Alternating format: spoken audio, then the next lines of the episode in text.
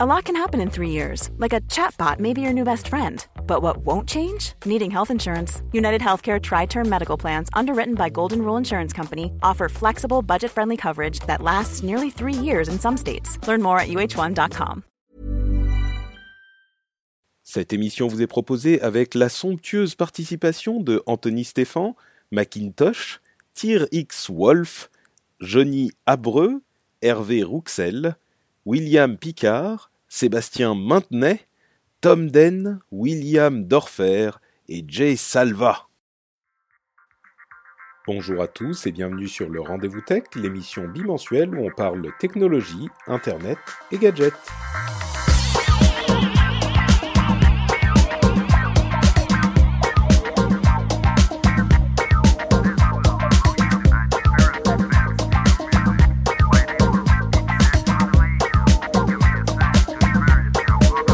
Bonjour à tous et bienvenue sur le Rendez-vous Tech. Le Rendez-vous Tech, c'est l'émission bimensuelle où on vous résume toute l'actualité tech, internet et gadgets. On lit tout ce qui se passe, on résume tout ce qui est important et on oublie les choses qui n'ont vraiment pas d'importance. Euh, comme ça, vous avez une émission simple, rapide, agréable et sympathique à écouter euh, pour savoir tout ce qui est important à retenir dans l'actualité tech, internet et gadgets. Je suis Patrick Béja et je suis avec euh, deux camarades que je n'ai pas invités dans l'émission depuis bien trop longtemps, à savoir Mike et Ben de Niptech. Comment allez-vous, messieurs? Bonjour Patrick, ça fait plaisir d'être là et ça fait plaisir d'être là en ce lundi de Pâques. Donc très content. salut, salut, ouais, pareil ici, grande forme, beau soleil, prêt à parler tech. Super. Oui, effectivement, euh, c'est peut-être euh, lundi de Pâques qui est un jour férié pour d'autres euh, d'autres personnes, mais pour nous, la tech ne s'arrête jamais. Et moi, je suis en train d'enregistrer donc cette émission depuis la cave de mes parents où il fait hyper froid. parce que je suis à côté du routeur Wi-Fi et, et, ils ont leur bureau dans, dans, la cave, mais quelle idée de mettre le routeur euh, dans la cave, quoi. C'est ce qu'on disait avant, euh, hein, ensemble, Patrick, on disait, il y a que les non-geeks qui mettent leur, leur routeur dans la cave. Mais c'est Nous, on les met toujours à côté du lit. Voilà. soit assez, assez, assez conséquente.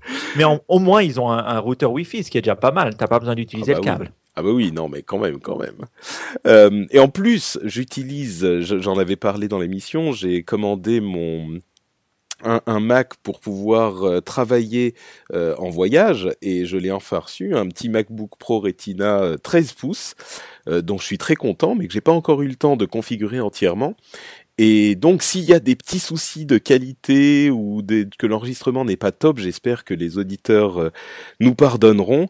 Mais bon, c'est un épisode euh, un petit peu spécial pack euh, qui, qui est un petit peu bonus différent. Donc, donc voilà, tout, tout s'explique. Moi, j'ai une question sur ton sur ton MacBook. Mhm. on parlait ah oui, pourquoi t'as pas choisi le MacBook Air, MacBook Pro? Bon, on, faisait des petites comparaisons avant. On voyait que ben, le, MacBook Pro est quand même plus puissant. Dis-nous un peu.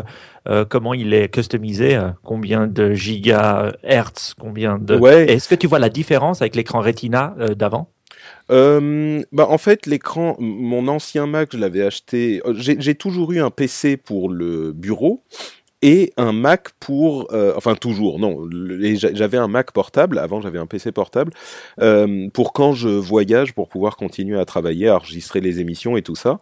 Euh, et là, effectivement, je l'ai pris assez puissant, j'ai pris le gros modèle et j'ai rajouté de la RAM, donc c'est une, une grosse, enfin une grosse machine, c'est une machine un petit peu chère. Euh, mais je l'ai pris, euh, je l'ai pris gros parce que j'en ai besoin pour travailler. Parfois, je suis, euh, je vais être amené à voyager en Finlande, par exemple, euh, avec ma femme, et j'ai besoin évidemment de continuer à travailler. Mais en même temps, j'ai pas envie d'avoir une grosse machine pas facile à transporter parce mmh. que je vais l'utiliser aussi quand euh, je serai en, en, voyage pour euh, deux trois jours, euh, pour chez mes parents, pour euh, je sais pas si je vais aux États-Unis, ce genre de choses, ça m'arrive dans l'année. Donc tu peux prédire quelque chose, Patrick? C'est un compromis. Je prédis que tu vas tu vas finalement l'utiliser tout le temps, même à la maison. eh bien, écoute, je, je, je, sais que pour un, un, un fan absolu de Macintosh comme toi, c'est difficile à concevoir, mais je suis très très content de mon PC à la maison et, et je je l'ai euh, depuis avant quand j'avais le Mac non Retina.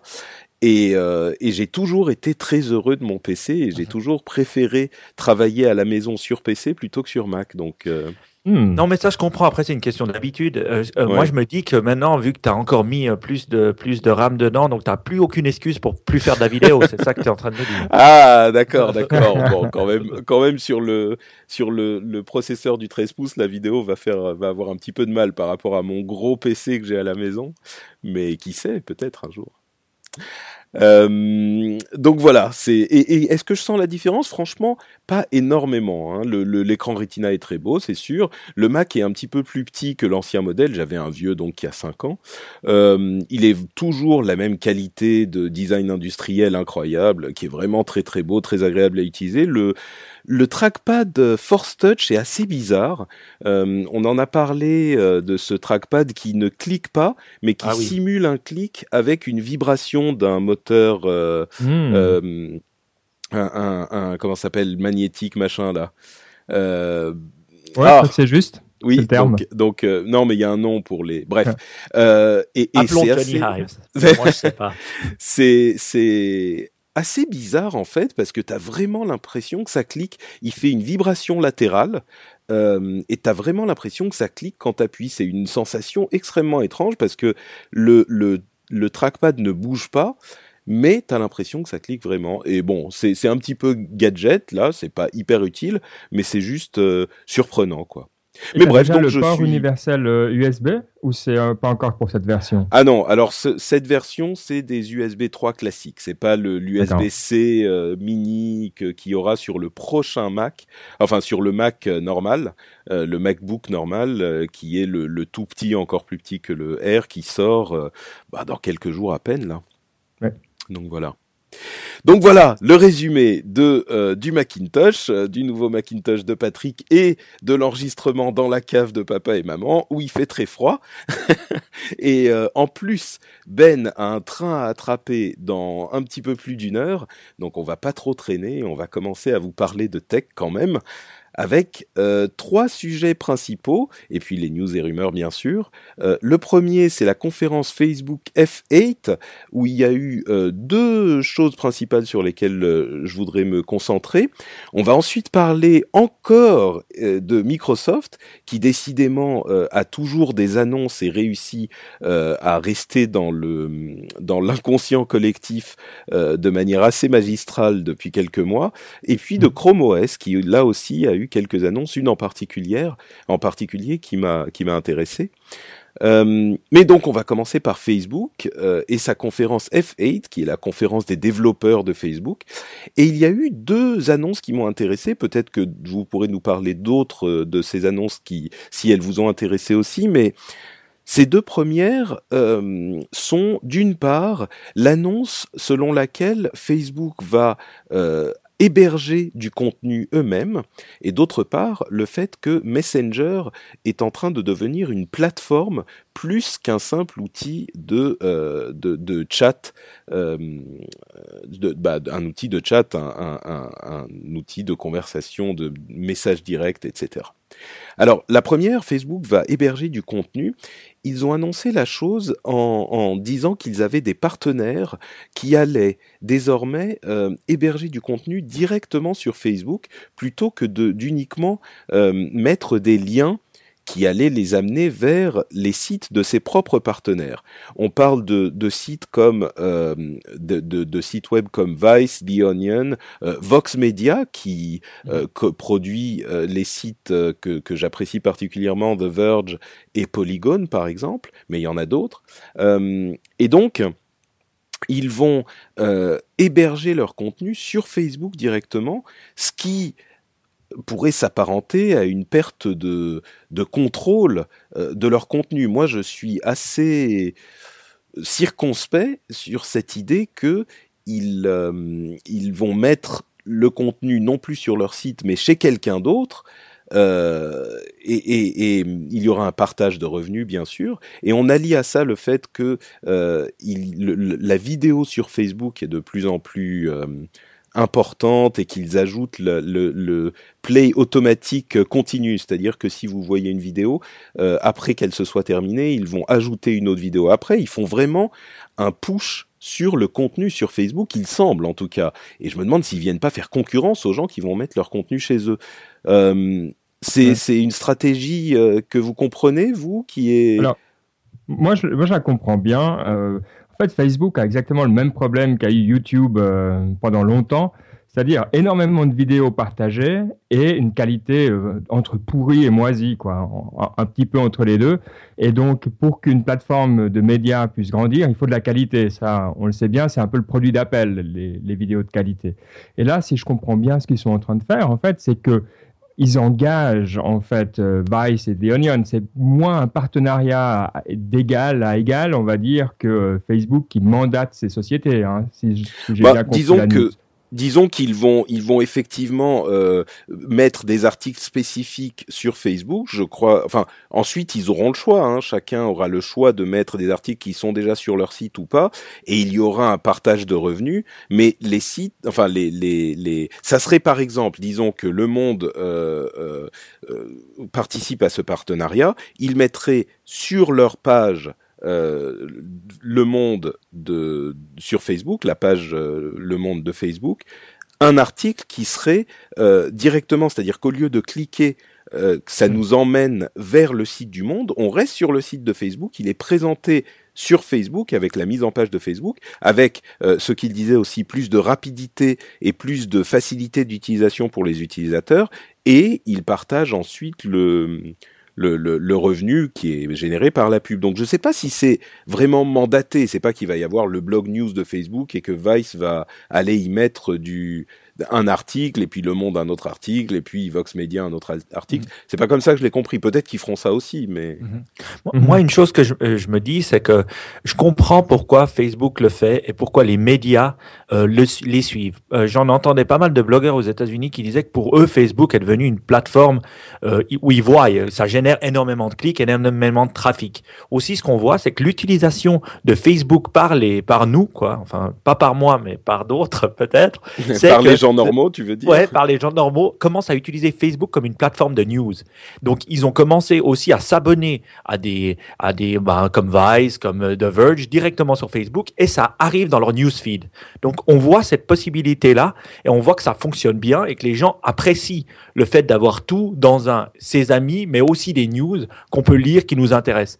Après, ça, je comprends. La deuxième chose que je ne comprends pas, c'est que on a vu exactement euh, euh, Facebook faire ce, ce, move avec les Facebook Pages et puis avec les, les, apps.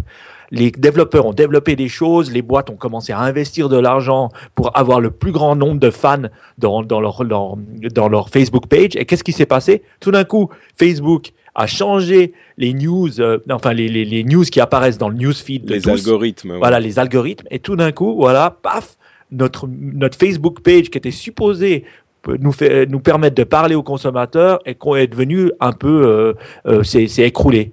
Et je me dis, euh, peut-être ces médias n'ont pas compris ce qui s'est passé et ils sont en train de refaire les mêmes erreurs du passé. Mais c'est tu as raison, parce que le, le truc qui va se passer, c'est que là, d'abord, ils partagent les revenus, 50-50, on va dire.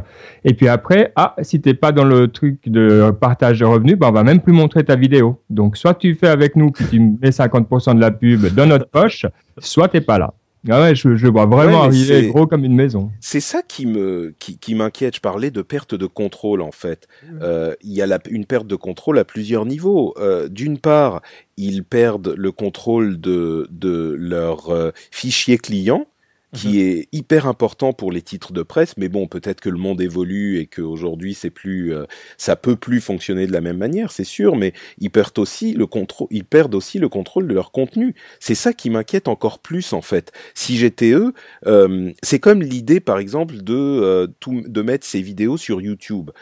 effectivement, c'est très bien de mettre ces vidéos sur YouTube et on a une audience qui est beaucoup plus grande qu'ailleurs, etc. Mais par contre, on est à la merci de, de, YouTube. Et c'est ça qui me... Mais bon, en même temps, j'en discutais avec mon ami Tom Merritt, et euh, ce qu'il me disait, c'est que la nouvelle philosophie du contenu sur Internet, c'est que ton journal ou ton magazine ou le contenu que tu produis, c'est pas un site, c'est le contenu que tu peux mettre aussi sur autant d'endroits que tu veux. Donc le l'idée n'est pas, euh, c'est une idée qu'on qu'on devrait bien comprendre, nous qui sommes geeks et qui sommes euh, mhm. justement au, au, devant de cette scène, c'est l'idée de protéger ton contenu et de le garder enfermé sur ton site et que personne d'autre ne l'ait pour que tu sois sûr d'en avoir, euh, d'en tirer tous les bénéfices. C'est une idée qui est d'une part dépassée et puis d'autre part un petit peu illusoire. Donc il faut être présent partout. Ton magazine, c'est pas ton site web, c'est le contenu que tu produis et ton magazine, il est partout. Donc, c'est une autre manière de voir la chose que je comprends aussi, mais. C'est juste, je... me souviens des débats, euh, bah, c'est il y a longtemps, hein, mais quand les gens disaient ouais, je veux pas mettre les mêmes euh, nouvelles dans le magazine papier que dans le magazine web parce qu'ils se font concurrence. C'est vrai, c'est vrai, oui. Complètement, euh, et c'était ridicule, oui. Mm. Oui, et c'est vrai qu'on est un j'aime bien cette comparaison parce qu'on a la même chose de dire ah non non mais sur mon site je vais garder des trucs et puis je mets quelque chose d'autre sur Facebook. Ça n'a pas de sens oui mais il faut quand même dire qu'il y a encore ces deux notions qui s'affrontent. La notion de d'être d'avoir euh, quelque chose de fermé euh, exemple d'e-information aux États-Unis ou un peu Wall Street Journal qui quand même mm. est payant où il y a un paywall euh, où il faut s'inscrire d'e-information la même chose et ça semble fonctionner. Des autres comme BuzzFeed ou Vice qui mettent un peu leur contenu partout après, moi, je ne sais pas quelle est la meilleure. Euh, tout ce que j'imagine ou je vois en ce moment, c'est qu'en fait, les journaux ne font plus d'argent. Donc, ils essayent de trouver le modèle qu'ils n'ont encore pas euh, vu fonctionner. Moi, j'aime bien le fait de mettre partout son contenu. Je trouve c'est juste, mais justement de ne pas se limiter à seulement une plateforme. Et je ne sais pas euh, quel est le deal de Facebook. Est-ce que si on signe ce contrat-là, on va devoir aussi exclusivement mettre notre contenu, contenu en priorité sur Facebook plutôt qu'ailleurs? Ouais, c'est, c'est, je suis sûr qu'ils sont en train de. En, fait, euh, j'imagine qu'il y a beaucoup de, de d'essais qui vont être faits et encore aujourd'hui, la transformation qu'amène Internet à aux, aux, médias en général est tellement monumentale qu'en fait, on a peut-être l'impression que la situation d'aujourd'hui est plus ou moins fixée et que ah les journaux ne peuvent pas faire d'argent sur Internet et euh, voilà il y, a des sites et c'est tout. Alors qu'en fait, elle est encore en train d'évoluer, elle évolue depuis des années et elle va encore évoluer mhm. euh, et, et, on n'est pas encore du tout à un niveau où on, on sait ce qu'est euh, le journalisme et la, la presse euh, à l'heure d'Internet. En fait, on est encore dans cette évolution, donc peut-être que euh, effectivement, il faut encore chercher, il faut encore essayer des choses, et euh, la transformation n'est pas terminée, quoi. Une, question, Patrick, peut-être au passage de curiosité personnelle là. Tu utilises des services de curation de nouvelles, type TechMeme, Inside ou Newsel ou des trucs comme ça? TechMeme beaucoup, oui. Euh, en complément de d'autres. Euh, pour ceux qui savent pas, TechMeme, c'est un site très pratique euh, qui vous livre plein de news tech justement, qui qui essaye de trouver toutes les news tech intéressantes, quel que soit le site. Ils sont très efficaces. je m'en sers beaucoup en complément des sites que je consulte régulièrement et des, de mes autres signaux pour être sûr de ne rien rater. donc je m'en sers, oui, c'est sûr. Moi, une chose que je me disais, c'est que finalement, quand on voit un peu ce changement, euh, on voit que les news, l'internet évolue hyper rapidement. Je vais prendre l'exemple des, des du podcast. Nous, on avait regardé nos analytics pour savoir où est-ce que les gens euh, sur mmh. Tech euh, arrivaient et nous suivaient. Alors, il y a deux ans ou une année, je crois, ils nous suivaient à 80% euh, via, euh, ils nous trouvaient à 80% via iTunes. Euh, voilà. Et maintenant, ça avait diminué, si je me trompe pas, Ben, à 20%, non? En, trois ans, ça a inversé. Ouais, de 20% hmm. autres, on est passé à 20% iTunes. C'est Et donc, hein. c'est assez fou de voir que le monde, il évolue tellement vite et l'Internet évolue tellement vite que ce qui était vrai hier n'est pas forcément juste aujourd'hui. Ce qui, ce qui étaye la thèse du, euh, en fait, les médias sont encore en train d'évoluer et on ne sait pas quelle forme ça aura. Euh, quand ça sera un petit peu stable. Ce qui est sûr, c'est qu'on n'est pas du tout arrivé à la stabilité, contrairement à ce qu'on pourrait penser. Hmm. Euh, une autre euh, euh, chose qui n'est pas stable du tout encore, c'est Messenger, donc la plateforme de messaging, bah, de chat de Facebook, qui est, est, en train de se transformer en plateforme vraiment de développement avec d'une part la possibilité d'avoir des apps spécifiques à Messenger. Alors j'avoue que ce genre de choses est un petit peu nébuleuse encore, je ne sais pas exactement comment ça fonctionne, mais l'idée c'est que vous avez depuis Messenger l'accès à des apps spécifiques pour Messenger que vous allez installer sur votre mobile, que ce soit sur iOS ou Android, et vous allez les installer comme app indépendante, mais qui donnent des possibilités en plus à Messenger, la plateforme euh, de chat. Et euh, il y a aussi une, euh, une extension vers l'Internet la, des objets. C'est un petit peu le pari de Facebook pour l'Internet des objets euh, Messenger. Donc euh, là encore, des moyens d'utiliser de, Messenger pour faire communiquer les objets, ce qui finalement n'est pas forcément une, une mauvaise idée. Euh, puisque il y a, c'est un système pour envoyer un message d'un endroit à l'autre. Il n'est pas du tout inimaginable que en sous-main, il serve à envoyer des messages entre euh, objets. Euh, et donc les apps, ça peut être des choses du type des, outils pour les photos, pour envoyer des messages avec des gifs. il y a un site qui s'appelle Giphy ou Giphy qui qui permet de réunir, enfin qui réunit énormément de d'images GIF animées par thème. Donc vous pourrez facilement chercher des GIFs et les envoyer par Messenger, ce genre de choses. Et il y a plein de partenaires déjà. Euh, et, et, on sait que en Asie notamment, il y a des apps comme Line ou, ou d'autres qui ont des écosystèmes euh, de, de, de, développement extrêmement développés, euh, extrêmement importantes et qui font beaucoup d'argent avec ce genre de choses. Donc euh, Messenger, une prochaine plateforme de développement importante, est-ce que vous y vous y croyez, vous le voyez venir? Alors moi je trouve que c'est absolument génial et on, on, voit que Facebook comprend vraiment bien, comme on disait, les, les comprend les jeunes. voilà, mais comprend tout le monde parce que qu'est-ce qui se passe? On se dit ouais, ils font un, une plateforme de mieux. paiement.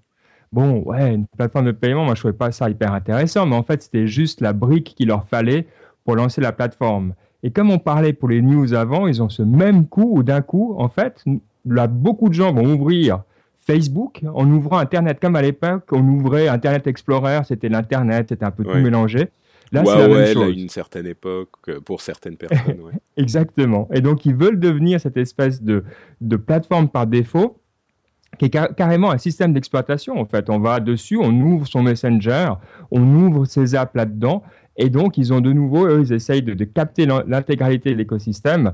Euh, alors, pour moi, je sais que ça va jamais fonctionner. Par contre, qu'ils arrivent à une certaine part de marché avec ça, euh, j'ai pr pratiquement aucun doute. Donc, euh, je trouve que c'est très bien joué de leur part. Moi, je trouve que c'est, ils ont bien vu la chose et ils ont, ils ont fait un, peu le frog leap là. Ils ont sauté au-dessus, au-dessus de leurs, leurs, adversaires. On voit quoi? On voit en Europe, nous on utilise très peu Facebook Messenger. Aux États-Unis, oui. En Asie, c'est WeChat. Et là, en devenant une sorte de plateforme, ils deviennent un peu vraiment quelque chose qu'on va utiliser. Euh, un business case que je trouve assez hallucinant, c'est euh, le, le, customer to business business chat qu'ils appellent. Donc ça veut dire nous sur un site web, on peut discuter avec euh, euh le, la personne du, du, site internet en tant que consommateur facilement. Et eux, ils vont créer cette plateforme là. Et ça, actuellement, ça manque.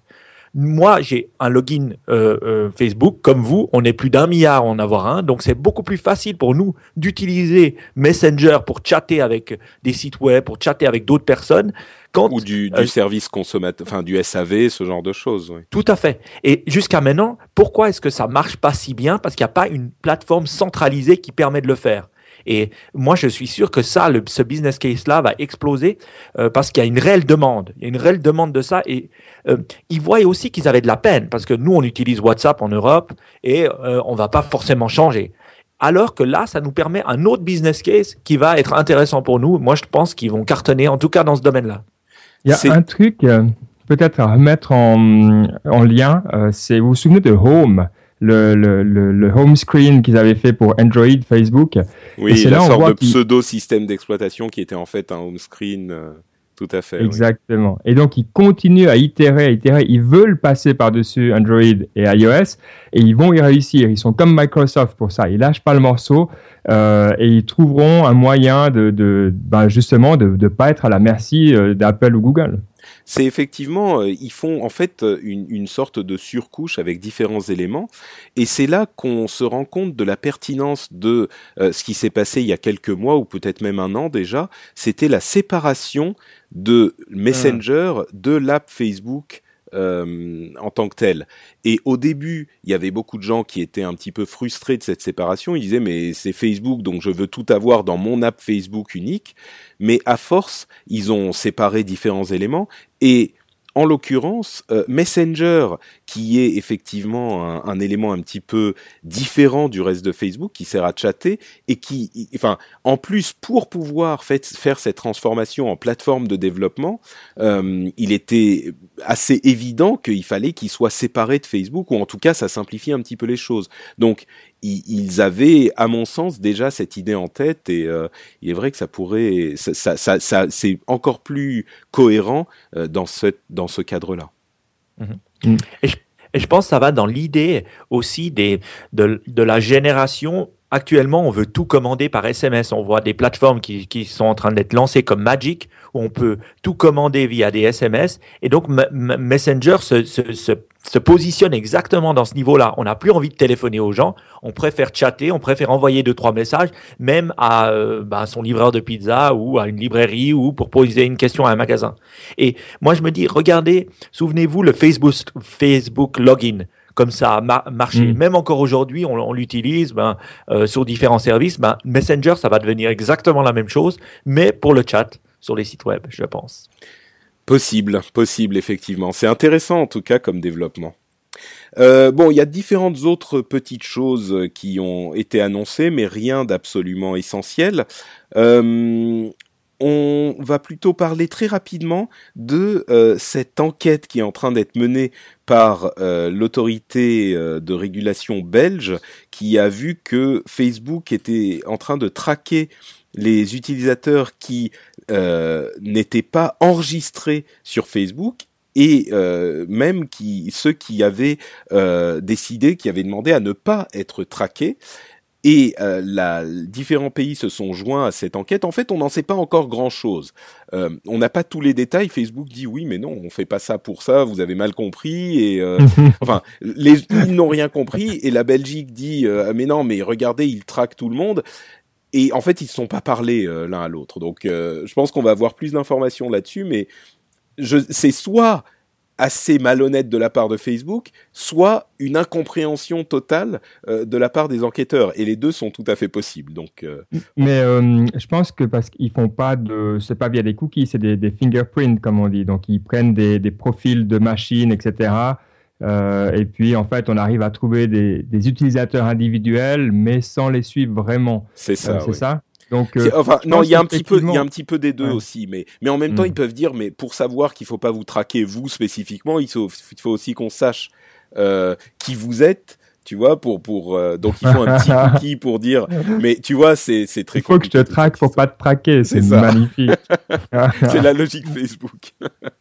Moi, ce qui m'énerverait dans ça, c'est de dire si euh, j'ai mis dans mon browser ou dans mon, mon téléphone Do Not Track, Là, ça m'énerverait qu'il bypasse cela pour continuer à me traquer. Parce que normalement, on a la possibilité de le dire, en tout cas dans son mobile ou dans son browser, et ça, ça m'énerverait. Bah, tu sais que ce, ce mm. Do Not Track euh, qui a été euh, défendu chèrement par différents développeurs, euh, est en train d'être abandonné par tout le monde parce que de toute façon les agences de pub euh, ne, ne l'honorent pas ce, ce, standard. Donc et même Microsoft a déclaré que eux ils avaient essayé pourtant, ils avaient été euh, hyper presque militants à ce niveau-là en mettant par défaut le Do Not Track dans leur navigateur internet. Bah, ils ont annoncé qu'ils l'abandonnaient cette activation par défaut puisque de toute façon il sert à rien. Donc bon. Mais d'ailleurs, Microsoft, tiens, passons à Microsoft qui a euh, encore une fois des, des informations intéressantes euh, ce mois-ci, enfin ces, ces, dernières semaines, avec l'annonce notamment de la Surface 3 et non pas la Surface Pro 3 qui est sortie il y a quelque temps, qui est, vous vous souvenez de la Surface RT, qui était une mhm. surface sous processeur ARM. Euh, mm. donc qui ne faisait pas tourner les applications Windows. Et bien là, la version non pro et sous processeur euh, Intel, donc euh, architecture x86, et donc elle peut faire tourner n'importe quelle application Windows. Euh, et elle est disponible pour, enfin elle va être disponible, je ne sais pas si elle est déjà sortie, mais très bientôt en tout cas, pour 500 dollars aux États-Unis. donc on peut imaginer autour de 500 euros ou un petit peu plus en France. Et c'est une tablette donc avec le clavier très pratique, le, le, clavier touch Type, je crois. Euh, qui fait tourner Windows entièrement, qui est assez fine. Euh, alors la grande question en fait que je me pose moi, c'est est-ce que les benchmarks vont être bonnes? Est-ce que la, la, puissance va être suffisante pour faire tourner euh, suffisamment de machines, de machines, enfin pardon, pour faire tourner suffisamment de programmes euh, pour qu'elle soit vraiment utilisable en tant que machine Windows ou pas euh, C'est la grande question. Mais si c'est le cas, euh, c'est une belle petite, une belle petite mhm. bestiole parce qu'elle bénéficie mhm. toujours de ce design magnifique des, des, des, machines sur ou pardon des machines Surface de Microsoft. Mhm. Pour moi, quand je vois ça, ben, c'est vraiment la question que je me pose, c'est est-ce que ma, mon prochain ordinateur portable sur Windows que j'utilise pour mon travail ne devrait pas être une surface? Et cette question-là, ben, euh, je, je, vois le, use case avec mon iPad que maintenant j'utilise plus, plus depuis que j'ai mon iPhone 6 Plus et que j'ai laissé tomber. Pourquoi? Parce que je n'arrive pas vraiment à travailler avec mon iPad. Tandis que dans l'environnement Windows euh, ou dans l'entreprise que où je travaille, il y a un environnement Windows me permettrait de beaucoup plus travailler, de, de travailler sur mes, mes documents Word, d'avoir peut-être de pouvoir sauvegarder mes documents, avoir plein de choses plus facilitées qui deviendraient un laptop. Oui, c'est sûr. C'est l'idée, effectivement, de ce Surface. On, on sait que hum, Apple serait en train de travailler sur un iPad Pro, justement, parce qu'on constate que l'iPad est, est, très bien pour consulter les mails et aller sur Facebook, mais pour travailler, c'est plus compliqué.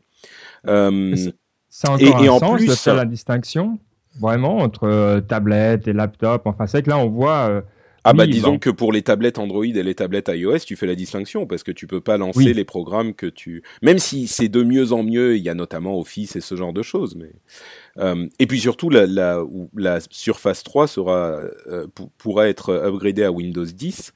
Donc euh, mais bon, pour moi, effectivement, c'est une question de puissance. Il faudra voir si ça tourne vraiment. Il n'y a pas de raison que ça soit pas le cas pour les tâches simples. Mais et euh, oublions pas que ben voilà, Microsoft a toujours les business users hein, de manière à part ceux de la Silicon Valley peut-être, mais sinon euh, la majorité des entreprises sont sur Windows et c'est vrai que ça, ça serait une sacrée arme à utiliser euh, quand on est en voyage ou voilà pour remplacer carrément son portable pour les business users. Et je trouve vraiment, moi, ça fait un moment que je me dis mais quand est-ce que je vais faire le switch? Et euh, je, vais aller le tester pour voir si ça sera maintenant. Bon, bah tu nous diras si ça t'a convaincu. Oui, Ben. Faisons un petit, un petit questionnaire, là, euh, un petit poll rapide euh, dans les notes, les commentaires de l'émission, parce que c'est vrai que toi, Mike, tu n'utilises plus ton iPad.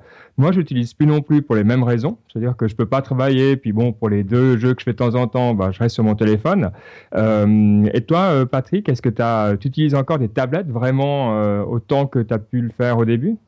Si tu le faisais beaucoup au début. Hein. Alors, euh, ma femme n'utilise plus son iPad parce qu'elle a justement, elle vient d'acheter un iPhone 6 Plus pour justement remplacer euh, iPad et iPhone. Euh, c'est cette utilisation double qu'elle qu'elle voulait et qu'elle dont elle est très satisfaite. moi, par contre, j'utilise mon iPad tous les jours. je le recharge tous les deux jours. Je, je dois ah, l'utiliser 4 ou 5 heures par jour, facile tu un professionnel de Hearthstone, donc euh, c'est pour ça. Hein.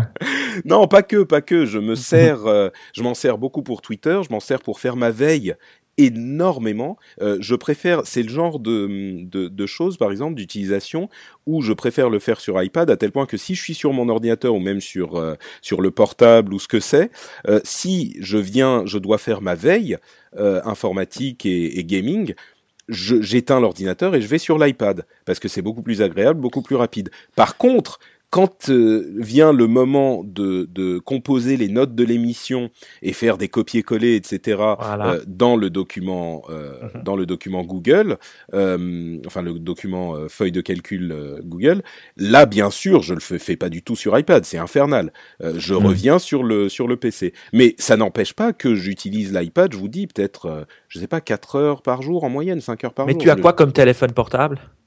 Un iPhone 6. Ah bah voilà si tu avais l'iPhone 6 Plus, tu aurais ah bah un outil de moins. Parce que moi, j'ai vu ça. Mm. Alors, euh, j'ai vu le use case plein de fois, comme, comme t'expliques avec ta femme, où euh, ils, adoraient leur iPad et le jour où ils ont eu l'iPhone 6 Plus, l'iPad a disparu car le format en fait et il est il est il est lisible il est facile euh, il est utilisable pour la veille et pour tout ce que tu fais sur ton iPad donc euh, la bah, clé, c'est l'iPhone 6 Plus, Patrick. Écoute, euh, le, le Hearthstone devrait sortir sur les téléphones euh, bientôt, et à partir de là, mhm. peut-être que j'aurai plus du tout besoin de mon iPad, c'est possible. euh, D'autres, justement, à propos de téléphone, euh, Windows Phone, euh, qu'on, qu'on, qu'on, comment je dire, euh, comment dire, qu'on moque souvent avec un petit peu de, de gentillesse et de tendresse, résiste, fait de la résistance, et en particulier en France, il y a eu une croissance énorme de Windows Phone en France, avec presque plus 6% de part de marché entre 2014 et 2015. Il est aujourd'hui à 14,2% de, marche, de part de marché en France, ce qui est absolument euh, euh, énorme. Euh, enfin énorme. C'est très sensible pour un troisième acteur. Par contre, il reste à 10% en Europe, donc c'est vraiment une exception française, à 5% aux États-Unis et presque inexistant en Asie, avec 0,7% en Chine et 0,3% au Japon. Donc mhm. voilà, quand même une progression en France qui, que je n'attendais pas du tout, moi. Moi, je me demande. Peut-être. Ouais, euh, je ne sais pas si tu sais à quel point euh, ils sont subventionnés en France. Ce que j'entends par subventionné, c'est-à-dire avec des promotions incroyables. Le Windows Phone à 140 euros euh, pour un matériel vraiment de qualité. c'est le cas tu vois beaucoup d'offres comme ça chez Orange, euh, etc. Bah, disons qu'il y a des très bons Windows Phone euh, pas trop chers de toute façon. J'ai pas l'impression qu'ils soient plus subventionnés que d'autres. Il y a des très bons Android euh, qui sont très bons marché aussi. Donc je crois pas que ça soit une question de subvention. Et j'imagine qu'il y a au moins d'autres pays en Europe. il fait très, il est très bon en, en, Chine, en Italie aussi Windows Phone. mais j'imagine qu'il y a d'autres pays en Europe où ils sont effectivement aussi subventionnés plus ou moins. Donc Mm. Moi, je me demande si aussi c'est pas le retour du fait que euh, les grands distributeurs, enfin de, de, téléphonie comme France Télécom, comme Bouygues et tout ça, si est-ce que c'est une question de marge? Est-ce que eux finalement se font plus d'argent en vendant des Windows Phone qu'en faisant des, des, des euh, qu'en vendant des iPhones? Moi, ce que j'entends euh, des fois de mm. gens qui travaillent euh, chez Swisscom, qui est le France Télécom suisse, ils disent ben ils vendent des iPhones par dépit. On sait qu'Apple donne très peu de marge. On hmm. sait que ben voilà, c'est leur habitude et donc ils en vendent parce que les gens les demandent, pas parce qu'ils aimeraient les vendre et qu'ils se font de l'argent avec. Donc je me demande s'il n'y a pas un angle à prendre en disant bah iPhone se positionne entre l'iOS et les, les, les, Android, donc plus cher, et, et le, le distributeur de téléphonie se fait plus d'argent, donc va le pousser. Bah encore une fois, je ne sais pas s'il y aurait une différence entre les différents pays européens, mais c'est possible. Peut-être que l'équipe commerciale Microsoft euh, France, Microsoft, il faut que je dise Microsoft, euh, France est plus agressive que les autres, c'est possible, oui. Euh, en tout cas, ce qui est sûr, c'est que Microsoft est euh, agressif un petit peu partout, notamment chez Android et même euh, chez iOS dans une certaine mesure. Ils sont en train de faire des deals avec différents constructeurs pour qu'ils intègrent, ils préinstallent Office et Skype sur leur device mm. Android. on a vu qu'ils étaient en discussion avec Samsung et que sur le Galaxy S6, ils avaient finalement installé certains euh, logiciels, certaines apps, mais là ils discutent avec Dell, Pegatron et d'autres OEM euh, qui vont qui vont préinstaller Office et Skype sur Android. Encore une fois, on voit ce, ce Microsoft différent de Satya Nadella. D'ailleurs, Microsoft vient de fêter ses 40 ans. Rendez-vous compte, 40 ans. C'est incroyable. Il, il y hein. avait un, un, un message, un mail de Bill Gates euh, qui disait, qui rappelait ce rêve qu'ils avaient il y a 40 ans quand ils ont fondé la société d'avoir un ordinateur sur tous les bureaux et dans toutes les maisons. Et à l'époque, c'était, on se rend pas compte à quel point c'était fou. Et, et aujourd'hui, c'est pas un ordinateur dans, dans tous les bureaux et dans toutes les maisons. C'est, c'est quatre ordinateurs, en tout cas, dans notre monde euh, euh, superficiel et, et consumériste. Euh, il y, a, il y en a quatre par maison ou plus si on compte les mmh. smartphones. Mais bref, donc euh, Microsoft, euh, là encore, qui se, se, se s'immisce dans les monde où il n'était pas traditionnellement. Il y a aussi Office Lens, un, outil de scanning, euh, de scan de, documents euh, qui travaille bien avec Office, qui est mhm. disponible sur iPhone. Euh, et, Ils l'ont pas enlevé. J'ai essayé de chercher. Il était, il était enlevé du, App Store sur Android. ah oui? Peut-être qu'il y a eu un petit. Ouais, ah, alors à voir. Hein. Peut-être que c'est juste là un petit bug et puis oui, il reviendra, je pense. Mais donc voilà, bref, euh, Microsoft toujours euh, très agressif sur euh, tous les tous les marchés, en particulier ces marchés mobiles, toujours positif, je pense. Moi, j'ai une question pour toi, Patrick, par rapport à Microsoft.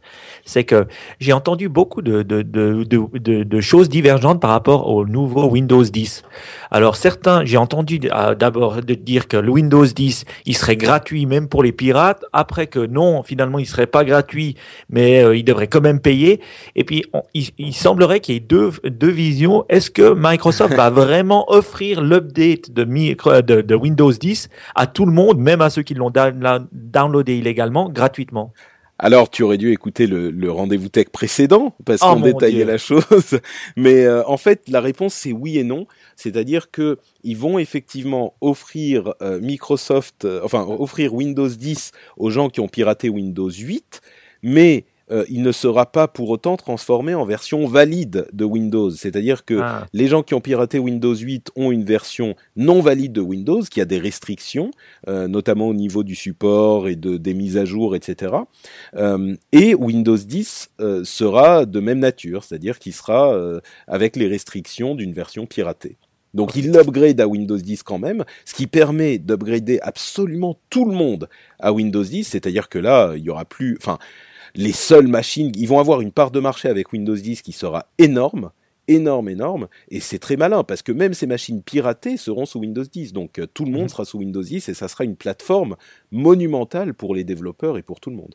Mhm. Et ils vont finalement casser cette fragmentation qu'ils avaient énormément. Euh, ok, ah bah c'est bien. Et, c'est ce qu'on espère en tout cas. Je pense qu'après ça, il y aura plus que les, les, les, irrécupérables qui seront encore sous, sous d'autres versions, sous Windows XP ou ce que c'est. Euh, un autre OS qui fait son petit bout de chemin, c'est le dernier sujet dont je voulais parler en, profondeur. Euh, c'est un OS auquel je ne croyais vraiment pas à l'origine euh, et qui finalement continue à faire son petit bout de chemin et qui continue à se développer de manière intéressante, c'est Chrome OS. Alors, vous le savez, hein, Chrome OS, c'est un OS développé par Google qui est une sorte de navigateur Chrome en tant qu'OS. Alors, ils ont ajouté des fonctionnalités au cours des années. Euh, je crois qu'on peut avoir des documents local maintenant. Il y a une euh, interface utilisateur un petit peu plus proche de celle de Windows classique. Avant, c'était que le navigateur. Maintenant, il y a des icônes et, et genre des fenêtres qui s'ouvrent. Et là, les annonces qu'ils ont fait sont assez intéressantes. C'est une série de machines sous Chrome OS euh, qui sont différentes et intrigantes. Il y a notamment celle qui m'a le plus intrigué, c'est euh, le, le, le, Chrome Bit fabriqué mhm. par Asus. Euh, qui est une machine pour une centaine de dollars, euh, qui est en fait une clé une clé HDMI comme le, le Chromecast, mais une clé HDMI qu'on branche sur sa télé directement et qui intègre Chrome OS. Et là où c'est intrigant, c'est qu'en fait, ça veut dire qu'on a un, mini ordinateur, parce que Chrome OS, même s'il est limité, c'est quand même un OS qui sert à différentes choses, euh, et on peut l'avoir pour moins de 100 dollars euh, et le brancher. Ça peut servir de d'ordinateur d'appoint. Ou moi, qui aime bien le, le, Chromecast, une version un petit peu améliorée de ça, euh, ça peut être utile pour certaines personnes, quoi. Chrome OS, pas convaincu, hein Chrome OS, c'est ouais moi, je, vois partout, alors je, et je lis partout et j'entends partout que c'est un succès euh, phénoménal et tout ça. alors, alors phénoménal, euh, c'est dans certains marchés. Hein. c'est certains marchés. L'éducation, notamment, c'est des machines bon marché euh, qui, qui, plaisent dans le monde de l'éducation. C'est certains marchés. C'est pas. je pense pas que ça soit les utilisateurs traditionnels d'ordinateurs en fait qui s'en servent.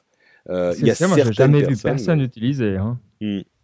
Tu connais des, gens euh, concrètement qui l'utilisent euh, au boulot ou pas hors de l'éducation, alors on va dire? En dehors de, des gens qui travaillent chez Google Non, pas. Mike, toi, t'as déjà vu des gens utiliser Chrome OS au quotidien C'est toujours la même chose. Euh, après, on se dit, bah, est-ce que voilà, euh, j'étais dans le dans, le métro à New York il y a trois semaines et puis les gens ils jouaient encore à Candy Crush. Alors je me suis dit, bah regarde, Candy Crush fonctionne, les gens l'utilisent. Moi, je me dis, mais c'est quoi le use case d'un Chrome d'un Chrome OS versus un Chromecast? J'ai un téléphone portable. Alors moi j'ai un, iPhone, Chromecast fonctionne pas très bien, donc avec l'iPhone, donc c'est problématique pour moi. Mais le jour où euh, j'ai un outil qui me permet d'utiliser mon iPhone euh, ou mon téléphone portable sur mon euh, sur mon ma télévision comme Android et Chromecast, j'ai pas du tout le besoin d'un Chrome OS. C'est mmh. aussi ça que je me demande dans l'utilisation voilà, c'est peut-être une bonne idée, mais ça arrive trop tard.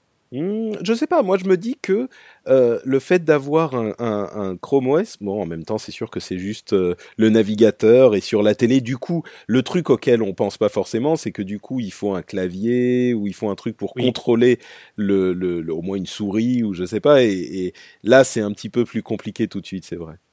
Bon, moi, je me disais, si on a envie d'un OS, finalement, on veut un OS vraiment où, comme tu disais, j'utilise mon, mon portable quand je dois faire des choses, quand je dois construire des choses ou quand je dois euh, créer des choses. Mon, mon, mon téléphone portable, j'utilise juste pour faire de la veille ou pour lire des, des, des, choses. Et donc, moi, j'estime qu'un Chrome OS, ça devrait être Windows, Windows 10, si on veut bien. Avoir cette possibilité sur un, une petite, euh, un petit euh, clé USB ou un OS d'avoir ben, un, vrai OS, tu veux voilà, un vrai OS sur lequel on peut vraiment travailler. Hmm. Bon.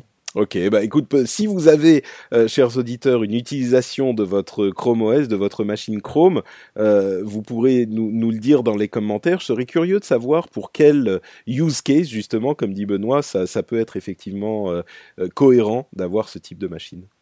Euh, dernière petite news sur Chrome OS, ou en quelque sorte, en fait, euh, il y a un outil de Google qui s'appelle Arc. Je me souviens plus euh, ce qu'est l'acronyme, mais en gros, ça permet d'utiliser des apps, des apps. Ah oui, c'est App Runtime for Chrome. Donc, ça permet de lancer des applications Android dans Chrome.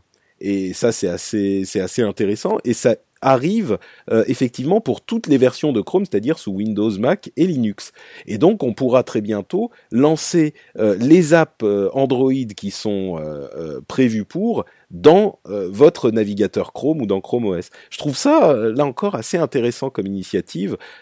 toujours cette idée d'ouverture, de, de, de, de possibilité, d'ouverture, de possibilité d'utiliser différentes apps. Là encore, je trouve qu'on revient à ce qu'on disait tout à l'heure on est dans une période euh, de, transformation pour toutes ces, utilisations entre euh, qu'est-ce qui marche sur mobile, pourquoi est-ce qu'un portable est bon à utiliser plutôt qu'un ordinateur portable, et qu'est-ce qui est bon euh, uniquement sur desktop, etc. Et là, on a les trucs qui commencent à se bouffer, quoi. Pareil avec les, les montres qui vont, à quoi est-ce qu'elles vont servir, à quoi est-ce que sert une app si elle est disponible sur différents supports, est-ce que la bonne réponse c'est un outil comme le Surface qui est une tablette mais qui fait tourner un OS qui fonctionne bien en mode touch et en mode euh, clavier souris, etc. C'est, on n'a pas les, réponses finales encore, je pense. Non, mais tu te souviens à l'époque, il y avait ce débat, euh, enfin chez les développeurs, hein, en tout cas, oui, est-ce qu'il faut faire des apps euh, natives ou des apps, voilà, HTML5 versus des apps qu'on installe? Et le consommateur, lui, il s'en fiche. Oui, moi je veux euh, pouvoir, euh, mais c'est comme dans le, retail, hein, ça c'est pour Mike, mais maintenant on fait l'omnichannel, on veut commencer sur son euh, téléphone et finir sur son ordinateur. Et là c'est la même chose, on n'a pas envie d'avoir des choses qui sont en silo dans l'un ou dans l'autre. Donc ça c'est vraiment un truc normal. C'est encore un petit peu maladroit parce que dans, on voit hein, typiquement, si les apps sont pas prévues pour cette infrastructure, ben, ce que fait Chrome, c'est qu'il y a une sorte d'émulation du téléphone et puis ça fait un tout petit bandeau au milieu de son écran. c'est un peu bizarre c'est moche, c'est nul, mais bon, c'est le premier pas. Et à mon avis, effectivement, d'ici peu, on n'aura plus cette idée de, segmentation, en tout cas pour les grosses apps et les gros jeux. Quoi. Ouais. Bon, allez, on va passer à notre partie news et rumeurs, mais avant ça, je voudrais remercier bien sûr, comme toujours, tous les auditeurs qui euh, me soutiennent et qui soutiennent cette émission financièrement. Euh, je vais tout de suite remercier une nouvelle série d'auditeurs, à savoir Quentin Moreau de Farge, Thomas also known as Gobotom, Frère Mathieu B, Olivier Fize, podsource.ch, des amis à vous sans doute. Ah, bravo Paul Guillonnet, Jérôme Guéry, Michael H et Ludovic Olejnichak. J'espère que j'ai bien prononcé le nom. Euh, merci à vous tous d'avoir contribué à l'existence du rendez-vous tech. Merci à vous de trouver un petit peu de valeur dans cette émission. Si on vous apporte du, plaisir, si on vous apporte quelque chose dans le domaine de la veille, euh, si on vous apporte simplement des connaissances que vous n'auriez pas autrement, pensez-y. Euh, un petit dollar par épisode, ça fait très plaisir et en plus ça permet de financer l'émission. Euh, vous savez que je suis maintenant podcasteur professionnel, c'est de ça que je vis. Donc euh, si vous voulez payer un petit peu pour le travail que j'effectue, c'est évidemment très apprécié. C'est sur patreon.com slash rdvtech et il y a toutes les, tous les liens partout sur le site et euh, dans les notes de l'émission, y compris sur votre lecteur de MP3. Donc vous pouvez y aller facilement. Et comme je le dis à chaque fois, c'est très facile à mettre en place. Ça prend quelques instants à peine euh, et c'est très très simple. Donc voilà. Le, le... Oui, vas-y Mike. Je peux te tu sais que c'est le moment que je préfère. À chaque fois, je te pose des questions parce que comme ça, on peut tous comprendre. Parce que alors, euh, moi, je me dis, euh, tu as, plusieurs podcasts maintenant. Alors, est-ce que tu as fait un Patreon par émission et puis est-ce que ça fonctionne avec d'autres émissions autres que le Rendez-vous Tech? Également alors en fait, euh, je me suis dit que je voulais pas trop euh, pousser la chose. J'ai un Patreon pour le rendez-vous tech. Certains euh, donnent des sous en sachant que ça contribue aussi à l'existence des autres émissions. mais le Patreon est vraiment pour le rendez-vous tech spécifiquement. C'est pour ça qu'il est créé et c'est à ça qu'il sert. J'ai aussi une émission anglophone qui s'appelle le Phileas Club, qui est sur frenchspin.com là et pas sur frenchspin.fr où j'invite des gens de différents pays euh, pour des, débattre de l'actualité internationale en fait et de la manière dont ils ont perçu les informations qu'on a euh, dans leur pays. Le dernier épisode par exemple, c'était avec moi, un Américain et un Saoudien et on a débattu justement, euh, on a discuté, c'est toujours bon esprit, hein, on s'amuse beaucoup, mais on a discuté de la manière dont on avait perçu les différentes news et, euh, et, et, donc pour cette émission-là, euh, j'ai fait aussi un Patreon, mais je t'avoue que ça marche pas aussi bien que j'aurais espéré. Je trouve que c'est une émission qui est importante, un concept que j'aime beaucoup, mhm. et ça va, hein, ça rapporte quand même un, petit peu de sous. Euh, mais j'espérais que les gens soient plus prompts à, à, à donner, mais c'est une émission tellement niche. Euh, mais bon, bref, moi je continue à la faire. Euh, de toute façon, je pensais Peut-être qu'un jour je ferai un autre Patreon indépendant, mais du coup ça serait euh, le dernier et ça serait pour l'ensemble de ce que je fais s'il y a des gens qui veulent donner pour l'ensemble de ce que je fais. Mais pour le moment c'est pas au programme. Je suis très bien avec le, le Patreon du rendez-vous tech qui fonctionne pas mal, euh, comme vous le savez. Hein, J'en suis plus que satisfait. Donc euh, donc voilà, c'est en gros le résumé de ma philosophie Patreon. En tout cas, bravo, ça fonctionne, ça fait plaisir. Oui, oui, j'en suis. et, et mon, mon très beau Mac en est témoin. Ah, c'est bien ça. et, permet de travailler partout. Et la voiture parquée devant euh, la maison de tes parents, euh, attends, ça. Euh, ah oui, non, mais tu sais, moi, c'est c'est un, un, truc que je tenais à faire en fait. Je me suis dit, le jour où je m'achète une voiture, ma première voiture, je fais directement Jaguar. Tu vois, c'est pour ça. Je me suis dit, ah je vais pas prendre une Clio ou un truc comme ça. Donc, euh, merci les patriotes. C'est vraiment sympa de votre part, quoi, de, de me permettre euh, ce petit caprice, ce petit caprice euh, minime. et, oui. Et vous êtes plusieurs ou tu es le seul podcasteur français qui arrive à vraiment vivre de son, de son travail comme ça Ou tu en connais encore d'autres qui, qui arrivent vraiment à vivre du, du, podcasting et de la diffusion de manière indépendante? Alors, à ma connaissance, je suis le seul à en vivre vraiment. Euh, mm -hmm. Mais il y a, je sens qu'il y a des trucs qui se passent. Il y a Hey, I'm Ryan Reynolds. Recently, I asked Mint Mobile's legal team if big wireless companies are allowed to raise prices due to inflation. They said yes. And then when I asked if raising prices technically violates those onerous two-year contracts, they said, "What the f*** are you talking about? You insane Hollywood ass." So to recap, we're cutting the price of Mint Unlimited from $30 a month to just $15 a month. Give it a try at mintmobile.com slash switch. $45 up front for three months plus taxes and fees. Promoting for new customers for limited time. Unlimited more than 40 gigabytes per month. Slows. Full terms at mintmobile.com.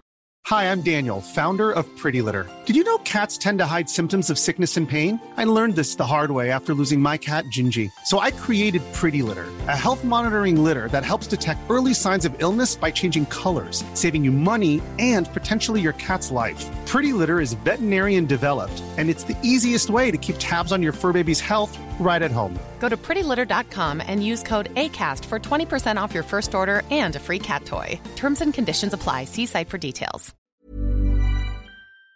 Différents groupes, différentes personnes. Je suis pas le seul podcasteur. Euh, il y en a d'autres d'ailleurs, certains que je, soutiens. Euh, je pense à euh, Voyage Cast où il y a même Papa, à quoi tu joues qui est passé sur une autre plateforme, mais ce genre d'émission. Euh, et puis il y a d'autres qui sont en train d'y réfléchir. Moi, je crois que c'est en train de, de... En fait, moi, j'ai commencé très très tôt euh, et les gens étaient pas vraiment au courant de, de ce type de, de, de, choses, un petit peu comme pour les podcasts. Je crois que ça va prendre un ou deux ou trois ans ou ce que c'est, mais ça va arriver. Et, et c'est pas que des podcasteurs. Hein, je veux dire, moi, je fais du podcast, mais il y a toutes sortes de contenus qui sont financés par ce type de plateforme. Euh, donc, euh, et moi, j'en suis venu maintenant à financer. Enfin, on en parlait la dernière fois, mais je finance, je sais pas, six ou sept ou huit projets différents sur Patreon. Mmh. Euh, donc, euh, je crois que c'est une question d'habitude et que les gens sont en train de, de, se familiariser avec ce concept, quoi.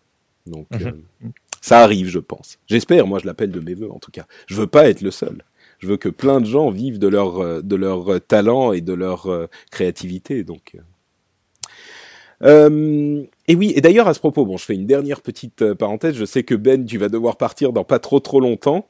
Euh, oui. C'est ce que tu disais, non? Euh, J'ai, j'ai, je voulais juste dire qu'il y a certaines personnes qui disent oui, mais regarde, il y a de la place que pour une personne pour vivre de ce genre de choses. C'est totalement faux. Euh, moi, je vis aujourd'hui grâce à la générosité de moins de euh, quoi 800 personnes et il y a des, des dizaines de milliers mmh. de personnes au minimum qui seraient prêtes à, à, à, financer ce genre de projet en France, à l'échelle de la France. Euh, il y a évidemment des, des, des, dizaines de milliers, des centaines de milliers de personnes qui seraient prêtes à faire ce genre de choses, au moins des dizaines de milliers. Moi, je vis de, de, de, de des contributions de 800 personnes. Donc, bien sûr qu'il y a de la place pour plein de gens, plein, plein de gens, mmh. des, dizaines, des centaines de créateurs. Et on le voit aussi avec l'explosion de Kickstarter aux États-Unis, hein, euh, qui euh, Indiegogo, qui fonctionne et qui rentre dans notre euh, quotidien. C'est ça. Euh, Peut-être c'est aussi autre... que actuellement des fois on paye pour l'internet ou on paye pour son téléphone, donc on estime des fois déjà payer pour ce ah, mais il y a des gens, il y a des gens qui seront dans, dans cette euh, philosophie, mais encore une oui. fois, on n'a pas besoin de. de c'est la différence avec la pub. On n'a pas besoin oui. de centaines de milliers de personnes pour en vivre. Tout à fait. Donc, mm. Bon, euh, en parlant de, de, des débuts du rendez-vous tech, je repense forcément à Yann et au débat épique que nous avions à propos des euh, services en ligne de cloud euh, gaming, de streaming de jeux vidéo. Pour ceux qui s'en souviennent, à l'époque, des services comme OnLive ou aujourd'hui le PlayStation Now. Et d'ailleurs, Yann m'a agressé sur Twitter en me disant regarde, euh, OnLive ferme. Et OnLive c'était le premier de ses services. Et à l'époque il me disait mais ça ne marche pas, c'est impossible. Et moi je lui disais mais si ça fonctionne. Et là il a pris cette fermeture comme preuve du fait qu'il avait raison. Et bien sûr moi ce que je lui ai dit c'est que pas du tout. Lui ce qu'il disait c'est que la technologie n'était pas viable, en ce sens que euh, il disait on ne peut pas jouer, euh, c'est pas suffisamment rapide, le temps de réponse pour l'envoi de la vidéo n'est pas suffisamment rapide pour que ça soit utilisable. Et la technologie a plus que fait ses preuves, puisque aujourd'hui on a des services comme OnLive ou comme d'autres euh, utilisés par euh, par Nvidia avec son projet Shield, qui, qui prouvent que c'est viable. Et le fait que OnLive n'ait pas réussi à trouver l'offre commerciale et les accords avec les développeurs pour vivre, parce qu'il fallait acheter des jeux, là ça fonctionne avec un abonnement, comme c'est le cas avec le PlayStation Now, là ça peut fonctionner. Là, s'il faut acheter les jeux, bien sûr que ça fonctionne pas. Lui, il a dit, bah voilà, ça marche pas. Évidemment, il a tort. Nous sommes tous d'accord. que ce soit dit, et c'est dit. Voilà. Et une autre chose que je voulais signaler, c'était euh, le fait que le paiement par carte bleue sans contact, euh, depuis que j'ai ma carte bleue euh, qui, qui, fait le paiement sans ah. contact, au-delà de la question de la sécurité, mettons ça, mettons ça de côté, c'est évidemment une question, euh, une préoccupation. Euh, le paiement sans contact, en fait, moi, je trouve ça assez cool. Je me disais, mais ça sert à rien. Euh, pourquoi est-ce que ça serait C'est juste le fait de rentrer un code PIN, machin. Et ben maintenant, je m'en sers pas mal et je trouve ça euh, très pratique au final. Ma ma paresse n'ayant pas de limite, euh, le simple fait de ne pas avoir à taper mon code, je trouve ça pas mal. Vous en servez vous du paiement sans contact? Alors en Suisse, il y en a pas énormément encore. Hein. On commence Mm. à le voir euh, un petit peu euh, dans certains. bah, aussi, c'est les terminaux. hein. Il faut que les terminaux changent pour qu'ils permettent ça afin de pouvoir l'utiliser. Alors, il y a les, les cartes de crédit, elles commencent à avoir cette possibilité. Les terminaux, pas encore, donc on le voit pas. Moi, ma question, c'est euh, tu dois tu dois pas mettre ton code. Moi, je pensais que tu devais pas swiper. Enfin, tu devais pas euh, faire passer ta carte, mais tu devais juste la la passer comme ça, mais tu devais quand même mettre un code euh, un code PIN. Ah bah non, tu mets pas ton code, tu mets rien du tout. C'est ça l'intérêt justement, c'est la simplification à l'extrême. Euh. Tu mets pas ton code, tu mets rien et tu, tu fais simplement, euh, bah voilà, tu, tu passes ta carte, tu la laisses une seconde et c'est payé. Mais c'est très bien. Moi, je dis, je, je suis des fois de l'autre côté de la barrière, c'est-à-dire que je paye des fees à, à- à ceux qui ont des cartes de crédit, là, les Mastercard, les Visa et autres, et ben, qui, que cet argent serve à quelque chose. Quoi. La sécurité, c'est eux qui doivent gérer, donc c'est leur problème. Nous, le consommateur, on arrive, on paye tranquille, et puis voilà. Donc je suis très content et je me réjouis euh, aussi de pouvoir l'utiliser. J'ai ma prochaine carte là, qui doit arriver d'ici euh, un mois, euh, normalement, ben, elle sera équipée de ce système. Donc je suis très content. Bon bah très bien, tu nous diras si, si ça te plaît aussi. Euh, ensuite, des petites news rapides. Tu nous dis, hein, Ben, quand tu dois partir. Euh, Oui, oui. Galaxy S6, euh, les premières reviews sont Ah. arrivées. Et euh, alors, ils sont assez unanimes. Euh, le Galaxy S6 Edge ne sert à rien et ne, ne, ne vaut pas en tout cas ses 100 dollars de plus. Par contre, le Galaxy S6 tout court est une excellente machine et possiblement la meilleure machine Android euh, de, de ce moment, en- du moment quoi. Donc très très positif sur le Galaxy S6. Le Monde, je sais pas si tu avais vu la, la rubrique qu'ils avaient fait là-dessus, on a testé le Galaxy S6, le smartphone presque parfait de Samsung. Je me suis dit, ah ben, tu vois, là, ils sont soit vraiment très chauds, euh, soit c'est du contenu sponsorisé, mais euh, on sait pas. quoi. Non, je crois que les gens sont, sont tous d'accord. Hein. Est-ce qu'il y a deux types de, euh, de S6 Est-ce qu'il y a un gros et un petit ou ils en ont fait un seul format? Non, c'est un seul gold, format. hein. c'est un Moi, seul format qui fait, qui fait quand même euh, plus de 5 pouces, ce qui est quand même pas mal. Euh, mais il y a l'autre l'autre modèle, c'est le modèle Edge, dont, qui a cet écran un petit peu incurvé euh, des Ah. deux côtés, dont, dont tout le monde dit que ça sert à rien en fait. Mais Moi, en tout cas, je- j'ai vu la pub à la télé, comme tout le monde, et je- franchement, je trouve que c'est c'est un, un beau produit. Souvent, Ouais. on a un problème en disant, bon, euh, ouais, on voit l'iPhone, et puis on le trouve beau, et puis celui-là, il a vraiment un, un côté design avec euh, ces courbes comme ça euh, sur le côté qui sont vraiment beaux.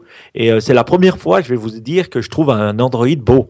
ah, Donc, comme quoi, je me suis dit, attention, attention, euh, ça me fait plaisir que Samsung se, sorte un peu puis aille de l'avant. Donc, bah, je, je me demande si ils vont réussir à en vendre autant qu'ils avaient vendu pour le, c'était le S3 ou le C'était- S4. hein, le gros succès, c'était Oui. le, le, le S3 et le S4 hein, euh, aussi, même s'il était moins Mhm. euh, euh, différent. Mais ouais. Je crois que Samsung avait perdu, ils étaient pratiquement à 30% de part de marché et ils sont Ah oui, ils descendus légèrement au-dessus de 20%. Donc euh, ils ont intérêt à sortir des bons produits parce que sinon euh, Mm. il va pas rester longtemps euh, ouais, des, des Samsung sur le marché. Ils ont dû Ah bah. apprendre à se repositionner parce qu'ils ils doivent devenir, entre guillemets, le Apple du Android. C'est-à-dire, ils doivent devenir le haut de gamme du Android parce que le bas de gamme, ils n'arriveront pas euh, à avoir euh, des téléphones aussi, aussi peu chers que les autres. Donc, ils doivent se positionner différemment et je pense qu'avec ce téléphone, ils réussissent.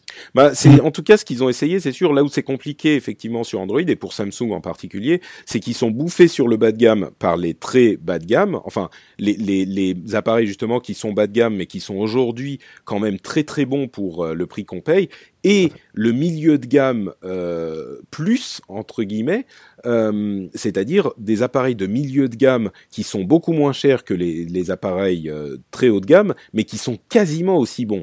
Donc c'est vrai que c'est compliqué, mais par contre, ce qui est sûr, c'est que le, le S6 réussit le pari de faire un appareil haut de gamme plébiscité, quoi.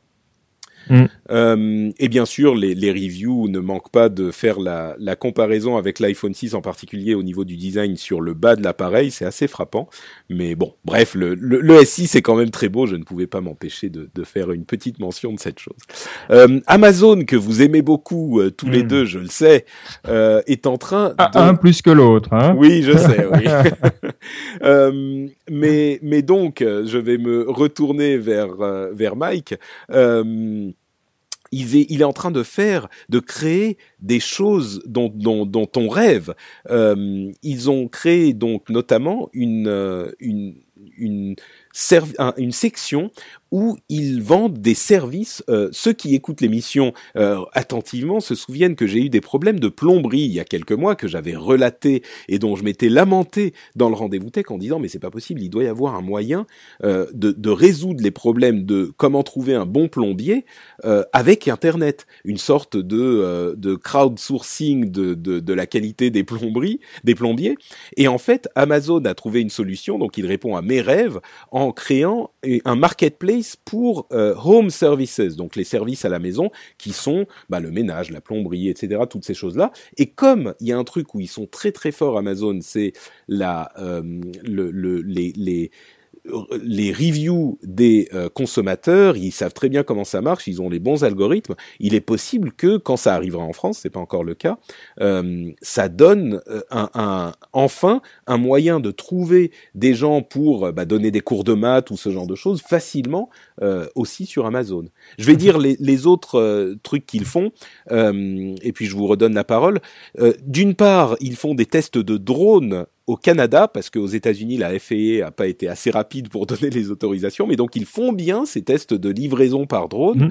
Et ensuite, il y a le dash button, qui est un bouton, mmh. en fait, connecté, qui est dédié au, au rachat d'un truc spécifiquement, c'est-à-dire que vous avez votre bouton que vous posez quelque part dans votre salle de bain, euh, et quand vous appuyez dessus, ça vous recommande directement vos euh, vos, vos euh, lames de rasoir, par exemple. Euh, mhm. Moi, je me disais, c'est un petit peu ridicule, mais bon, euh, pourquoi pas C'est le bouton sur lequel on appuie pour les jeunes parents pour commander des couches. Tu mhm. sais, c'est le truc mhm. dont, dont tu as besoin. Et il y a des systèmes euh, qui font que vous n'allez pas en commander 60 000. Genre, une fois que vous appuyez, ça ne peut plus en recommander jusqu'à ce qu'elles aient été euh, envoyées ou livrées, etc. etc. Euh, il y a des choses qui vous intéressent là-dedans? Ouais, bah moi, écoute, ça va être ma dernière intervention, puis après je vais aller prendre mon train. Ouais. C'est vrai que bah, je m'intéresse beaucoup au monde des drones. Hein. Là, je suis en train d'organiser une, une, grosse conférence là-dessus. je fais ma petite pub rapide. Hein. Vas-y, vas-y. Drone Apps droneapps.co, droneapps.co en un mot. Euh, et là-dessus, on s'intéresse énormément au parcel delivery. Et Amazon, évidemment, est là-dedans. Alors, vous pouvez, si vous avez envie d'aller voir d'autres, il y a matternet.us, par exemple, qui s'occupe de tout ça. Mais il y a beaucoup de gens, DHL a des projets. Enfin, c'est sérieux. Hein, pour tous ceux qui pensent, ouais, ouais, c'est de la pub. Alors, il faut prendre ça très au sérieux parce que ça va arriver d'une façon ou d'une autre. Donc, euh, moi, je trouve qu'Amazon euh, est vraiment en train de faire quelque chose d'intéressant et puis nous prouve euh, une chose, c'est qu'on dit toujours les États-Unis c'est plus facile, etc. Et eh ben c'est pas toujours plus facile. Et les régulations euh, dans le monde de la robotique et des drones en particulier montrent que ben voilà, des fois aussi les États-Unis c'est compliqué, c'est administratif. Il faut pas croire que l'herbe est toujours plus verte ailleurs. Et en Europe, on est en avance dans ce niveau-là, et en France en particulier, avec les parottes et autres de, ce monde, il y a beaucoup de sociétés en France qui sont extrêmement bien positionnées dans le monde des drones. Donc euh, voilà, à suivre, moi je suis, ouais, je suis ça d'un œil euh, attentif et, et, et content parce qu'il se passe beaucoup de choses très cool en Europe. Quoi. Donc euh, c'était voilà. Donc ce que okay. fait Amazon, ils sont en train de partir là en, au Canada. Euh, mais ils ont aussi des plans en Angleterre pour euh, voilà bah, pour faire leurs tests qu'ils n'arrivent pas à faire ailleurs. D'accord. Donc toi, c'est évidemment les drones qui te parlent, Mike. Oui, et, puis, et, et tu dois y aller. Je profite pour bah, vous remercier. Je suis très malheureux de ne pas pouvoir rester jusqu'au bout. Mais bon, voilà. Bon, je pense qu'on a presque fini là. presque okay. jusqu'au bout. C'est oui, et puis bravo à toi de ne pas avoir euh, perdu ta voix, à choper le rhume euh, pendant l'émission encore. Ça dans, le, hein. dans, le, dans le froid, dans la cave. Ouais. Merci d'avoir été là, Ben. Euh, bon train, et puis on se reparle bientôt. Salut à tout le monde. Ciao. Et pour ma part, ben, Amazon, alors oui, c'est mon, c'est ma, c'est ma discussion de prédilection. Oui. J'adore, j'adore. Euh, en fait, c'est aussi cool d'aimer Amazon parce qu'il sort tellement de trucs euh, sympas. Déjà, Home Services. Alors, Home Services, c'est quelque chose qui existe déjà euh, euh, depuis longtemps. Euh, quand on va sur Yelp ou quand on va sur des, des, des ah choses oui, sur d'autres plateformes. Sur d'autres plateformes, où ça existait aussi pour essayer de lier non seulement les, les non seulement les ratings de, des gens, mais aussi de pouvoir lier la demande, comme tu avais de ton plombier, et euh, le, le, le, service. Mais ça a juste jusqu'à maintenant pas vraiment, ça c'est ça a pas explosé. Le fait qu'Amazon rentre dans ce domaine-là, c'est vraiment génial parce que eux, ils ont les deux côtés. Déjà un, ils sont une plateforme où les gens vont.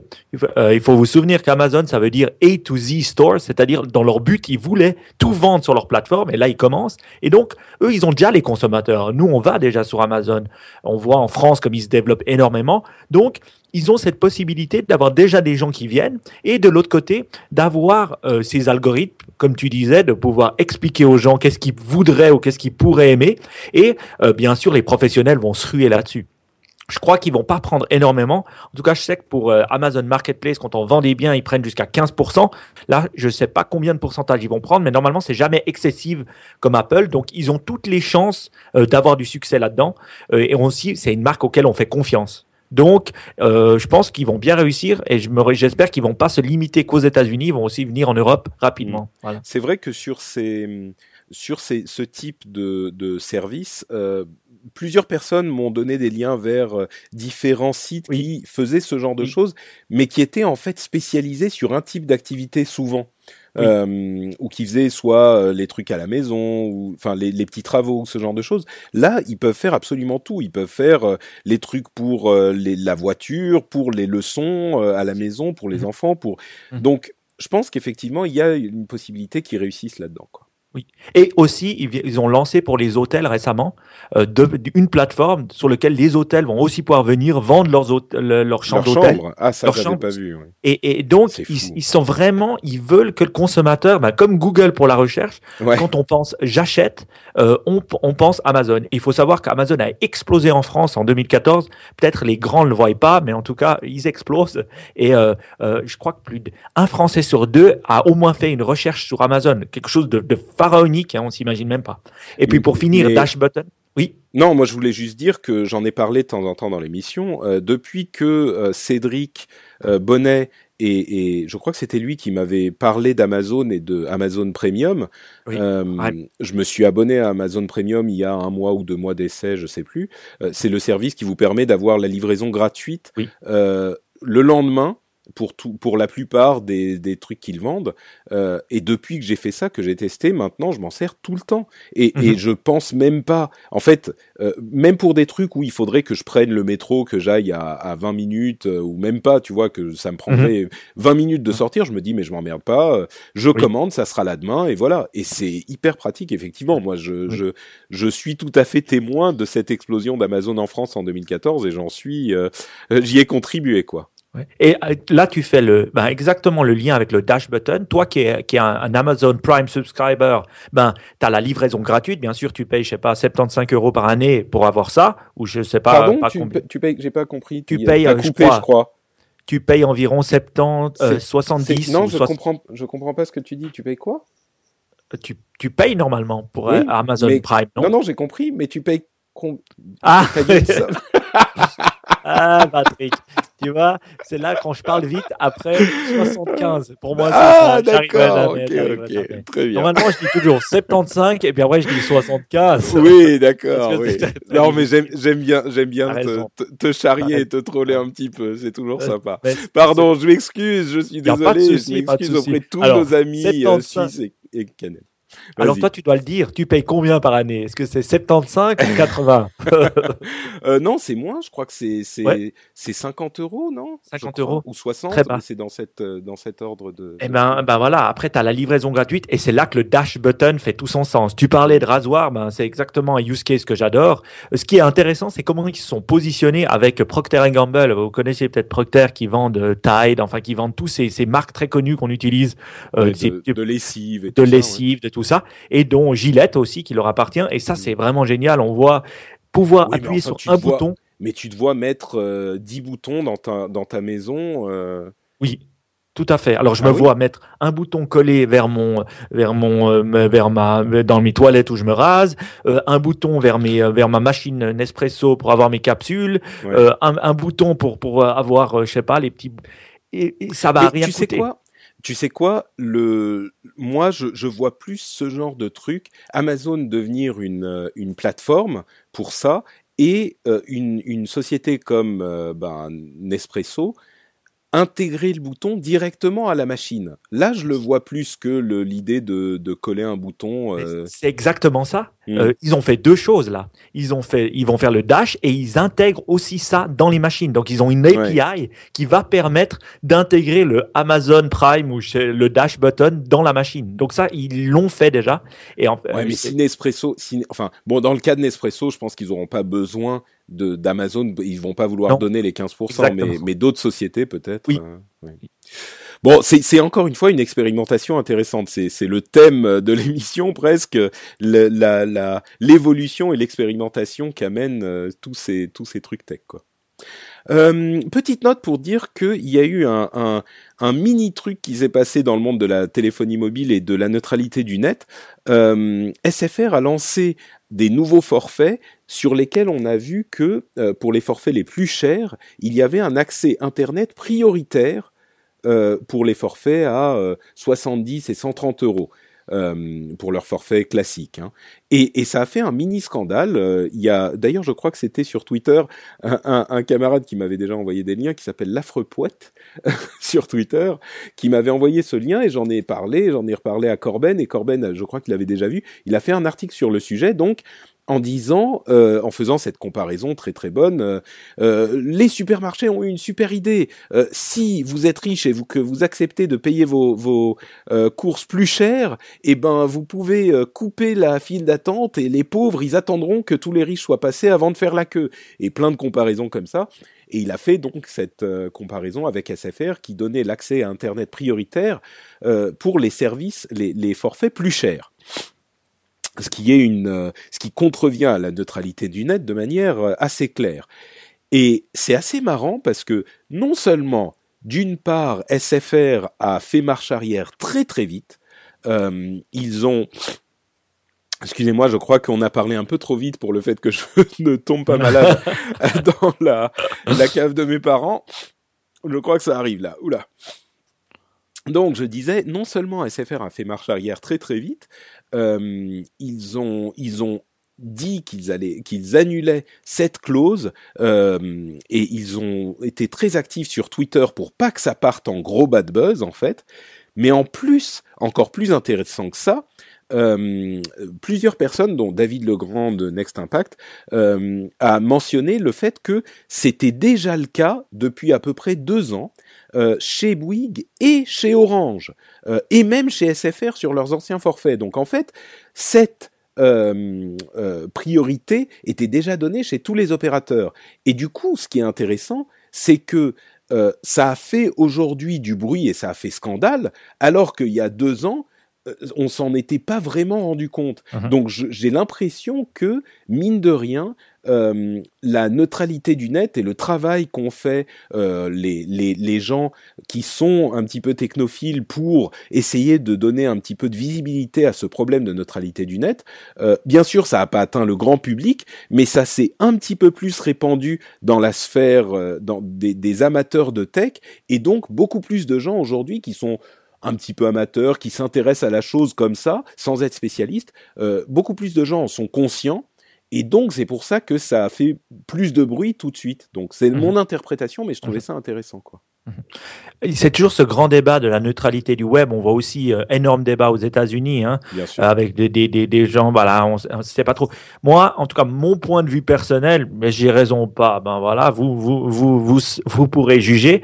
Moi, je pense que le marché peut réglementer ça par lui-même. Je dis pas que l'État doit pas donner des, guidelines, mais je dis que ce genre de choses, regarde SFR, ils font ça, tout d'un coup ça part en mauvais buzz sur Twitter, ils font tout pour régler. Et je pense que vouloir se dire bon ben voilà, si vous utilisez Netflix, vous allez voir Netflix de manière pixelisée parce que vous n'avez pas payé tant. Eh ben, vous savez quoi? Les gens changeront d'opérateur pour aller chez Bouygues, chez Orange, chez SFR, selon celui qui leur offrira la meilleure qualité.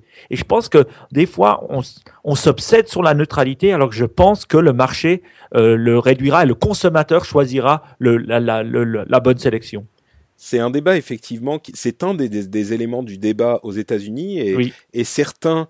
Euh, et je parlais de, de Tom Merritt tout à l'heure. Euh, lui, c'est son son argument. Effectivement, c'est que l'important euh, pour pour préserver la neutralité du net, c'est la concurrence. Et aux États-Unis, et aux États-Unis, ils ont euh, très très peu de concurrence et très peu de choix au niveau des, des, des, des, FAI. Et c'est pour ça que c'est tellement problématique. Et en France, on le voit bien, effectivement, euh, étant donné qu'on a beaucoup de choix, il y a peu de chances que ça devienne vraiment problématique. Peut-être qu'il y aurait des entorses euh, théoriques comme c'était le cas avec ces histoires de mhm. d'accès prioritaire, qui à mon sens était un petit peu plus un argument marketing qu'autre chose, mais peut-être qu'il y aurait des entorses théoriques, mais à partir du moment où ça devient euh, concret, euh, ça, ça, si on a le choix, ça, ça devient pas un vrai problème. Euh, D'un autre côté, on a vu que les opérateurs, quand ils sont euh, trois gros, ils peuvent s'entendre mhm. aussi. Donc, mhm. euh, c'est vrai qu'il faut rester vigilant. Et puis, je pense que, comme tu le disais, pour que ce bad buzz euh, et, et, soit, immer, euh, soit, soit initié, il faut que les gens en soient conscients. Donc je pense aussi qu'il est important de parler du concept et de, de l'importance du concept, tu vois. Mhm. Donc euh, mhm. je pense qu'effectivement, on est la vérité est un petit peu non pas ailleurs, mais un mhm. petit peu au milieu de tout ça et que toutes ces choses sont vraies et toutes sont à prendre en compte, je crois. Euh, deux, euh, deux ou trois euh, euh, news supplémentaires rapidement. Euh, le, le, au niveau des régulations et des investigations, Dailymotion, vous savez qu'ils étaient presque vendus à Yahoo, enfin partenariat à 50-50 avec Yahoo il y a quelques années. Le gouvernement avait euh, mis son grain de sel et les, les, les, les négociations s'étaient arrêtées. Euh, là où c'était un petit peu délicat, c'est que le gouvernement avait mis son grain de sel non pas en tant que euh, actionnaire d'Orange, qui lui-même est propriétaire de Dailymotion, mais en tant que ministre. Euh, je crois que c'était le ministre de l'économie à l'époque. Euh, Aujourd'hui, ben Dailymotion et donc ça avait mis les choses par terre et surtout ça avait donné une très mauvaise image euh, de la France pour les investisseurs qui disaient mhm. mais mhm. bah, du coup je vais je vais rien faire moi parce que si jamais le, le, gouvernement peut du jour au lendemain dire oui ou non sur des trucs voilà bah je, je je vais pas prendre le risque.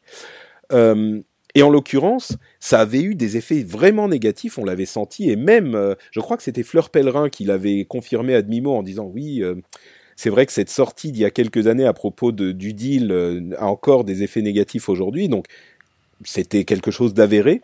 Eh bien là, on avait parlé la dernière fois du deal potentiel entre PCCW et Orange, qui est PCCW est une compagnie chinoise, une société chinoise, pour un deal à 49,51. Donc Orange garderait la majorité euh, de Dailymotion et vendrait une partie à PCCW pour avoir une injection de capital et pouvoir continuer à grossir. Évidemment, le but est de continuer à s'étendre et résister à l'omniprésence de mhm. YouTube. Mhm. Eh bien, figurez-vous que Emmanuel Macron euh, s'est exprimé et a dit qu'il était opposé aux négociations exclusives entre PCCW et Orange. Pourquoi? Parce que euh, c'est une société chinoise et qu'il voudrait que soient étudiées les propositions des candidats européens ou même français euh, pour garder Dailymotion dans le giron euh, du pays ou de l'Europe. Mhm. Et sur, enfin, moi j'ai été assez atterré de voir ça parce que d'une part, le, le d'une part, si ces négociations était viable. Alors oui, en théorie, pourquoi pas? Si on peut garder Dailymotion en France ou en Europe, très bien. Moi, je suis tout à fait pour. Euh, on a vu qu'il y avait des candidatures, enfin possiblement, ce dont parlait Macron, c'était euh, possiblement des possibilités avec mhm. euh, Canal Plus ou avec Vivendi, mhm. avec Vivendi, etc. Moi, je dis, mais où ils étaient? Ça fait deux ans cette mhm. histoire, un an et demi ou deux ans cette histoire avec Yahoo. Euh, qui aurait été un très bon partenaire justement pour s'étendre. Mais bon, admettons, si on veut pas 50-50, ok?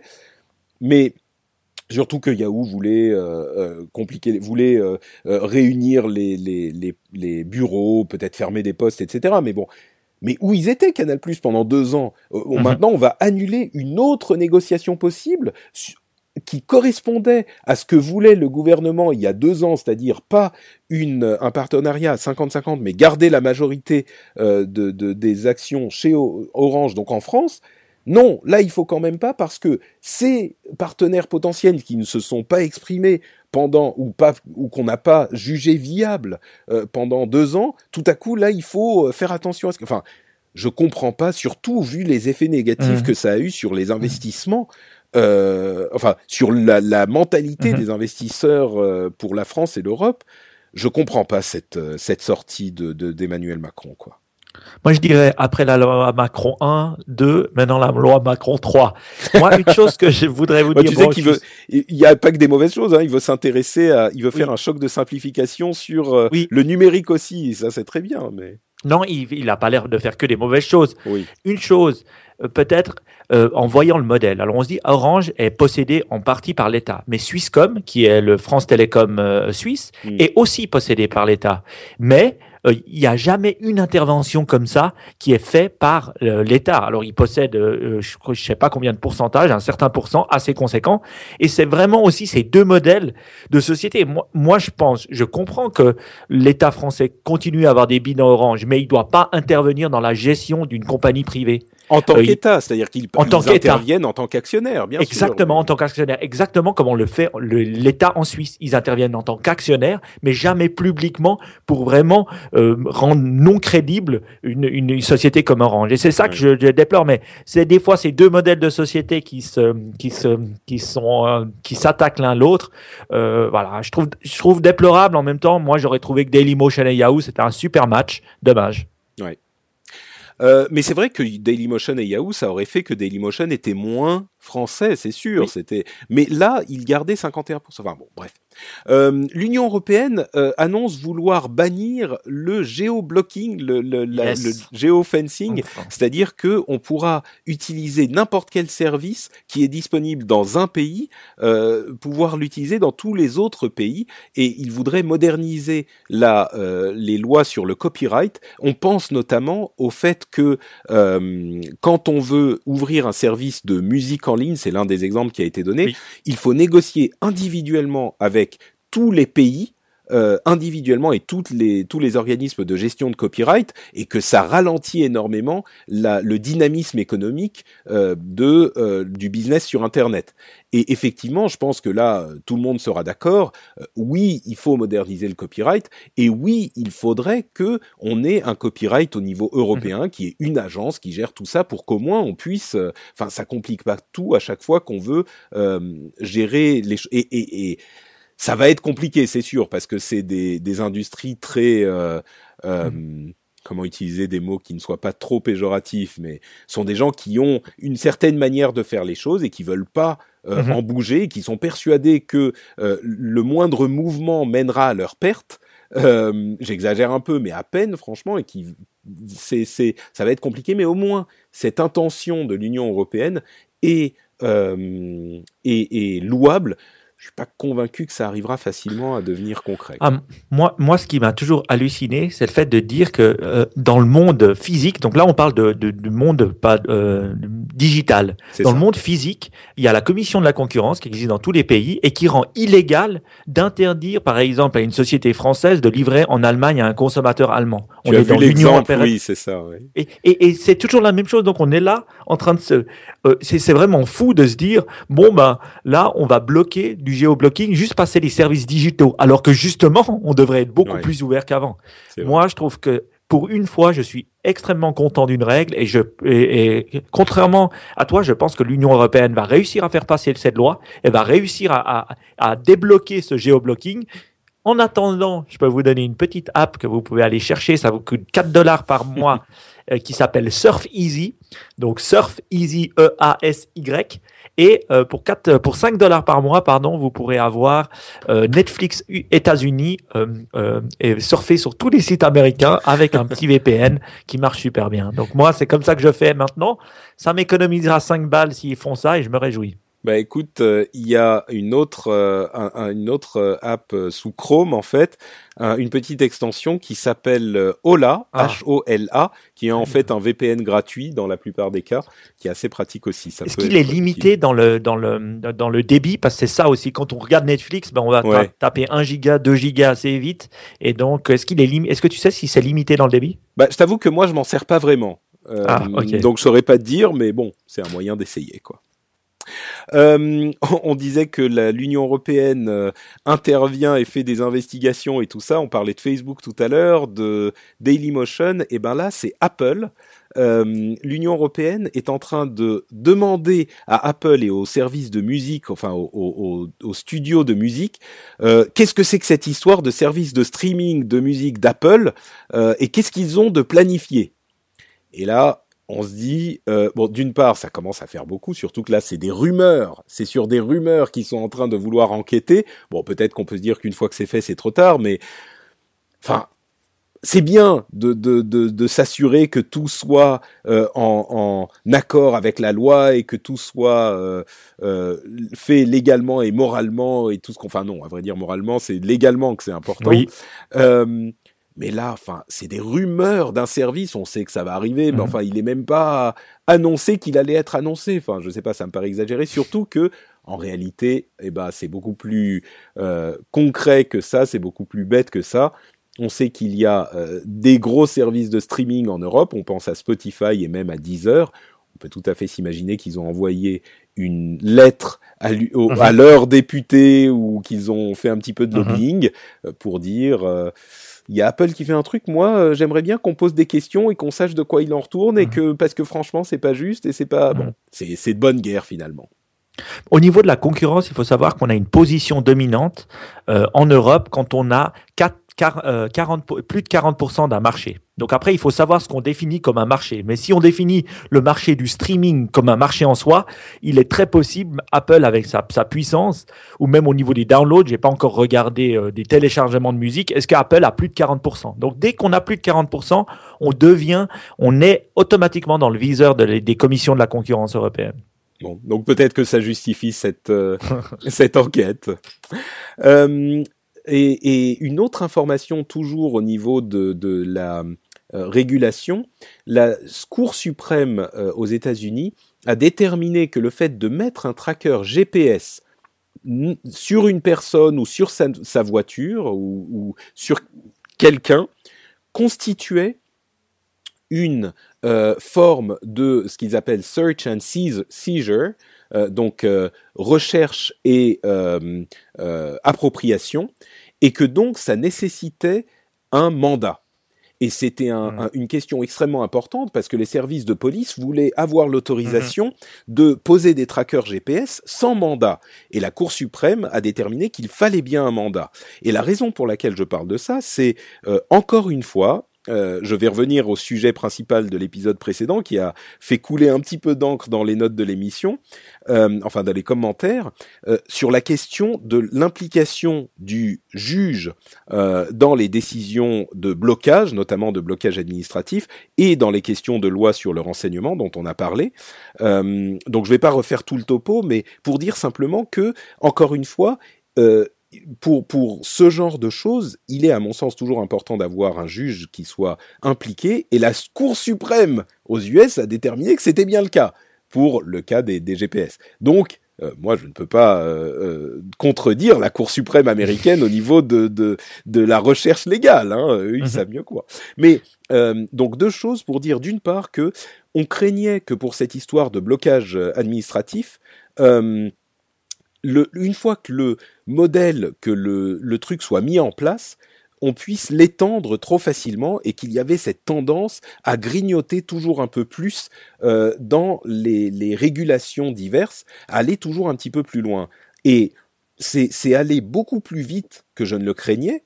Euh, il y a déjà euh, eu un vote d'une provision par le Sénat qui a ajouté aux questions de bon pédophilie et de terrorisme, qui est la question du terrorisme et celle qui nous occupe pour le blocage des sites, désormais le proxénétisme est inclus aussi.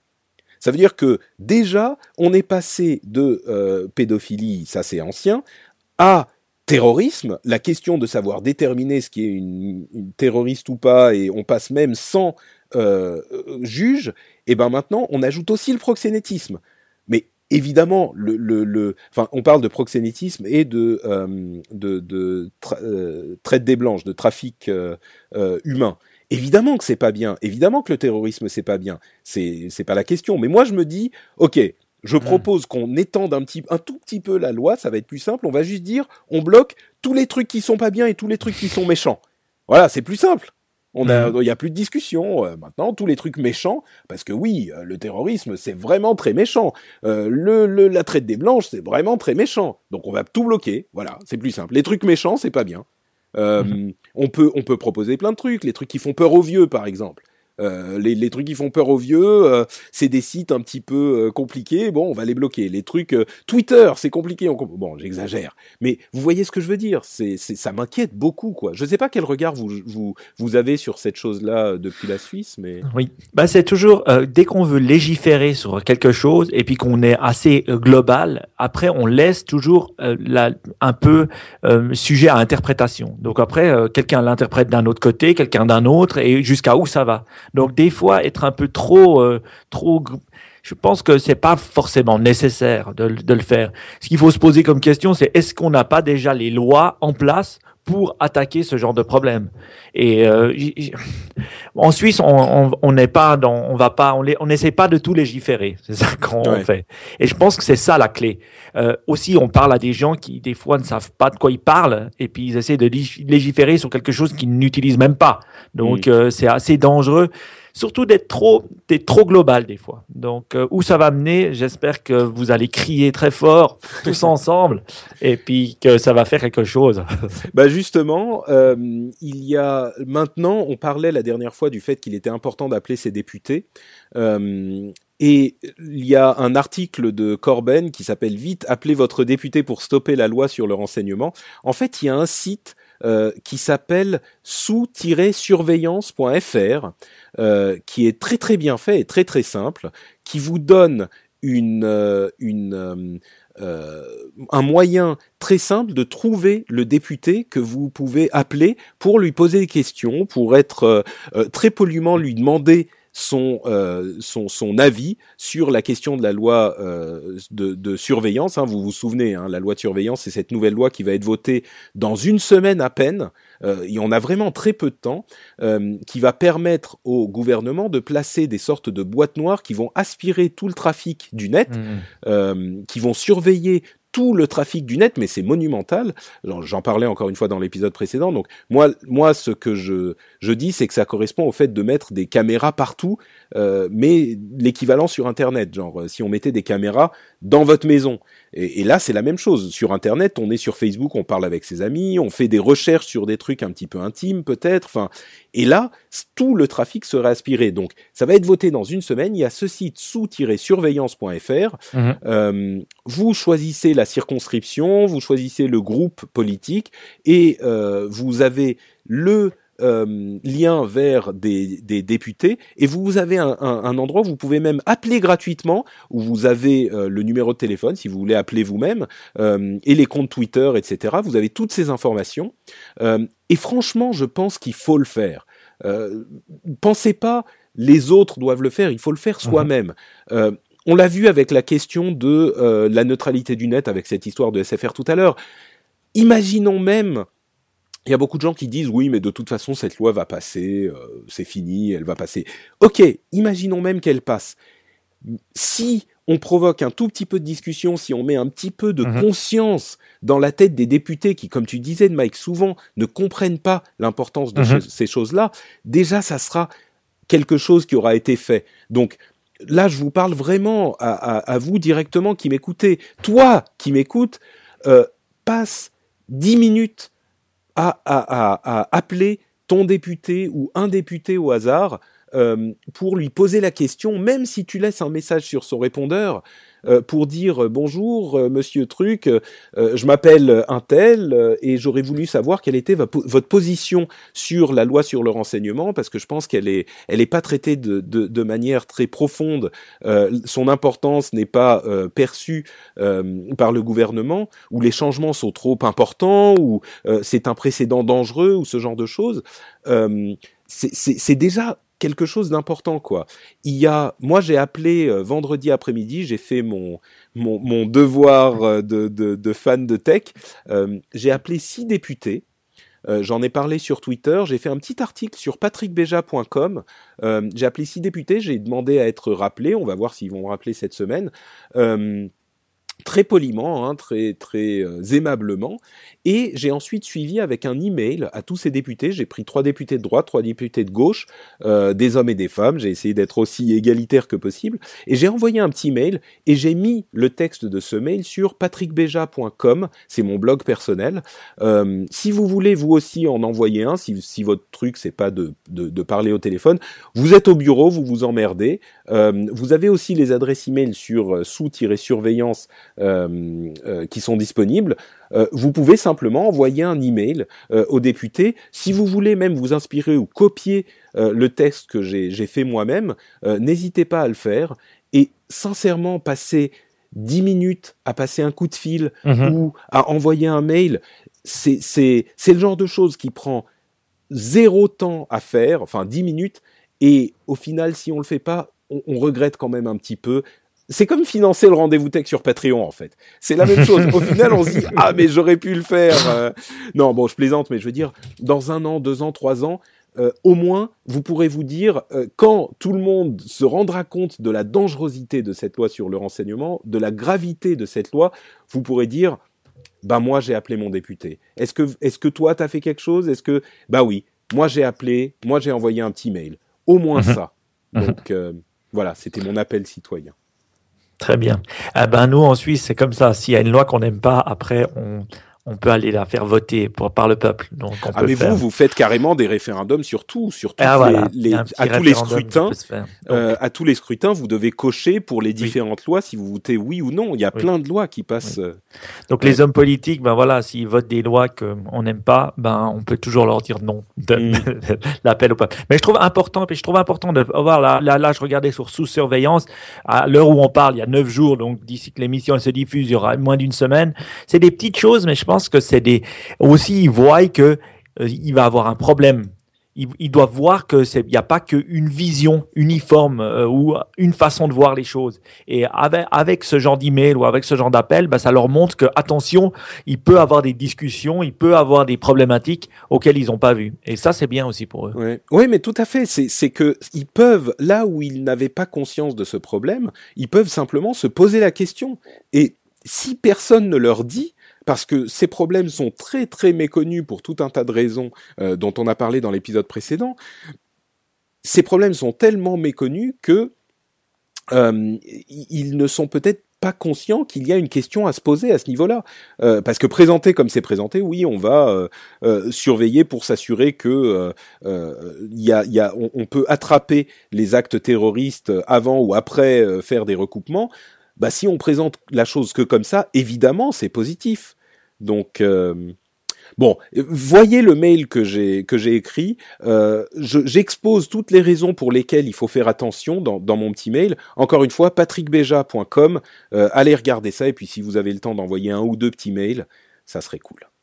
Et enfin, dernier sujet à propos de euh, la tech qui influence la vie politique, euh, Corben a posté la semaine dernière un truc assez marrant qui s'appelle Reboot la France. Il délirait sur Twitter avec des amis et il disait mais ça serait marrant d'avoir un projet de euh, d'élection en fait, de, de, de sélection et d'élection par Internet, appliquer les codes du libre à Internet, enfin à l'élection euh, présidentielle. Et donc il a dit on pourrait euh, euh, imaginer dix étapes pour pirater la France. C'est-à-dire que il ferait, je vais vous résumer, hein, mais en gros, on établirait un programme en crowdsourcing, un programme euh, disponible auquel tous les Français pourraient contribuer.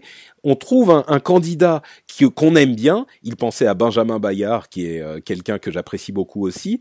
Euh, et puis on fait un Kickstarter euh, pour financer sa campagne, et puis on met tout le monde euh, sur euh, sur le coup pour aider au marketing de la campagne en fait, pour que les gens pour baisser les coûts et pour que tout le monde soit au courant.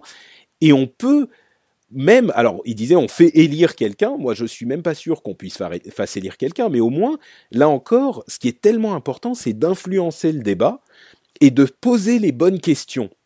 Et en fait, il a posté ça la semaine dernière. Il y a plein de gens qui ont créé euh, un groupe Reddit, un wiki, euh, des comptes Twitter, qui ont commencé à travailler avec des framapads, ça, parlera, ça parlera aux, aux partisans du libre, qui ont commencé plein d'outils pour essayer de discuter de ce projet et voir si c'était possible. Donc euh, cette histoire de reboot la France, de pirater les élections, euh, je trouve ça hyper intéressant et je me dis que ça peut même fonctionner. On est à deux ans des élections, c'est le bon moment. On n'a euh, vraiment pas de candidats qui fassent l'unanimité et d'une manière générale, ils sont plutôt, ils laissent plutôt les gens froids, les candidats qu'on a aujourd'hui, pour la plupart. Donc ça pourrait, ça pourrait être intéressant quoi. Moi, je suis curieux de voir si ce mouvement va donner quelque chose. J'aimerais beaucoup. Ça s'appelle Power to the People. Donc, moi, j'aime bien ce genre de choses. Bon, euh, c'est aussi ce que, ce, que, ce que les gens qui ont gagné les élections, comme Obama, ont fait. Hein, aussi, ils ont essayé de d'aller vers les gens enfin vers le peuple pour essayer ben, de, de trouver euh, trouver ce qu'ils voulaient. Après, est-ce qu'ils l'ont bien fait ou pas? Ça c'est autre chose. Ça c'est autre chose. Moi j'aime bien l'idée. J'aime bien l'idée de dire ben il faut s'approprier et avec toutes les plateformes et avec toutes les choses qui existent, c'est vrai, le financement c'est la clé. Mm. Mais si on a du financement, ben on peut après euh, aller de l'avant. Et un, truc open source, euh, pourquoi pas C'est une bonne idée. Moi j'aimerais, alors j'aimerais bien voir ça en France. ça serait, ça serait vraiment intéressant. Oui. Sûr. Bon, bah écoutez, c'est la fin de cette émission. Euh, on va donc se quitter. Moi, je vais, je commence à être vraiment frigorifié, donc je vais remonter. euh, mais avant ça, bien sûr, euh, Mike, est-ce que tu peux nous dire où on peut te retrouver? Où en est Niptech? Où en est Nipcast? Qu'est-ce ah bah, que vous faites de beau? Bah tout va bien. On continue Niptech. C'est quoi? C'est l'émission qu'on qu'on qu'on host avec avec Ben et puis on parle de tech, de, de start-up et puis aussi d'inspiration.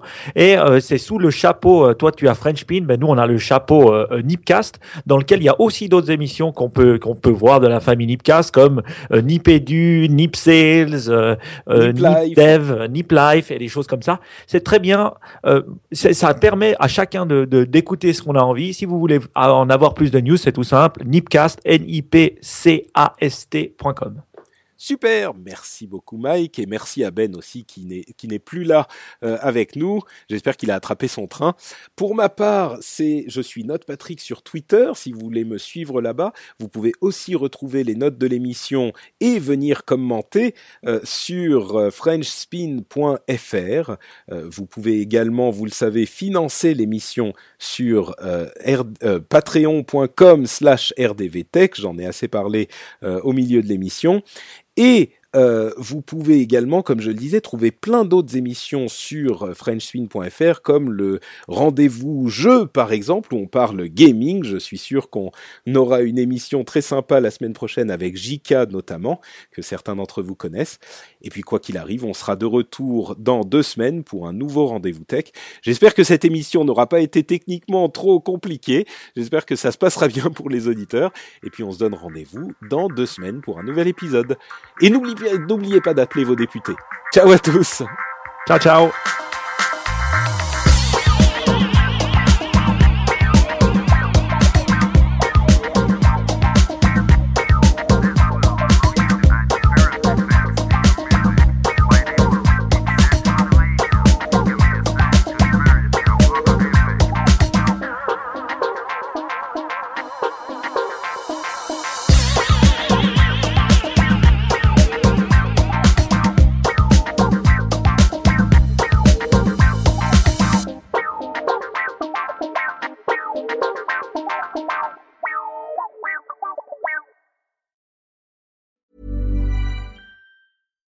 Hi, I'm Daniel, founder of Pretty Litter. Cats and cat owners deserve better than any old fashioned litter. That's why I teamed up with scientists and veterinarians to create Pretty Litter. Its innovative crystal formula has superior odor control and weighs up to 80% less than clay litter. Pretty Litter even monitors health by changing colors to help detect early signs of potential illness. It's the world's smartest kitty litter. Go to prettylitter.com and use code ACAST for 20% off your first order and a free cat toy. Terms and conditions apply. See site for details. Even when we're on a budget, we still deserve nice things. Quince is a place to scoop up stunning high end goods for 50 to 80% less than similar brands. They have buttery soft cashmere sweaters starting at $50, luxurious Italian leather bags, and so much more. Plus, Quince only works with factories that use safe, ethical, and responsible manufacturing. Get the high-end goods you'll love without the high price tag with Quince. Go to quince.com/style for free shipping and 365-day returns.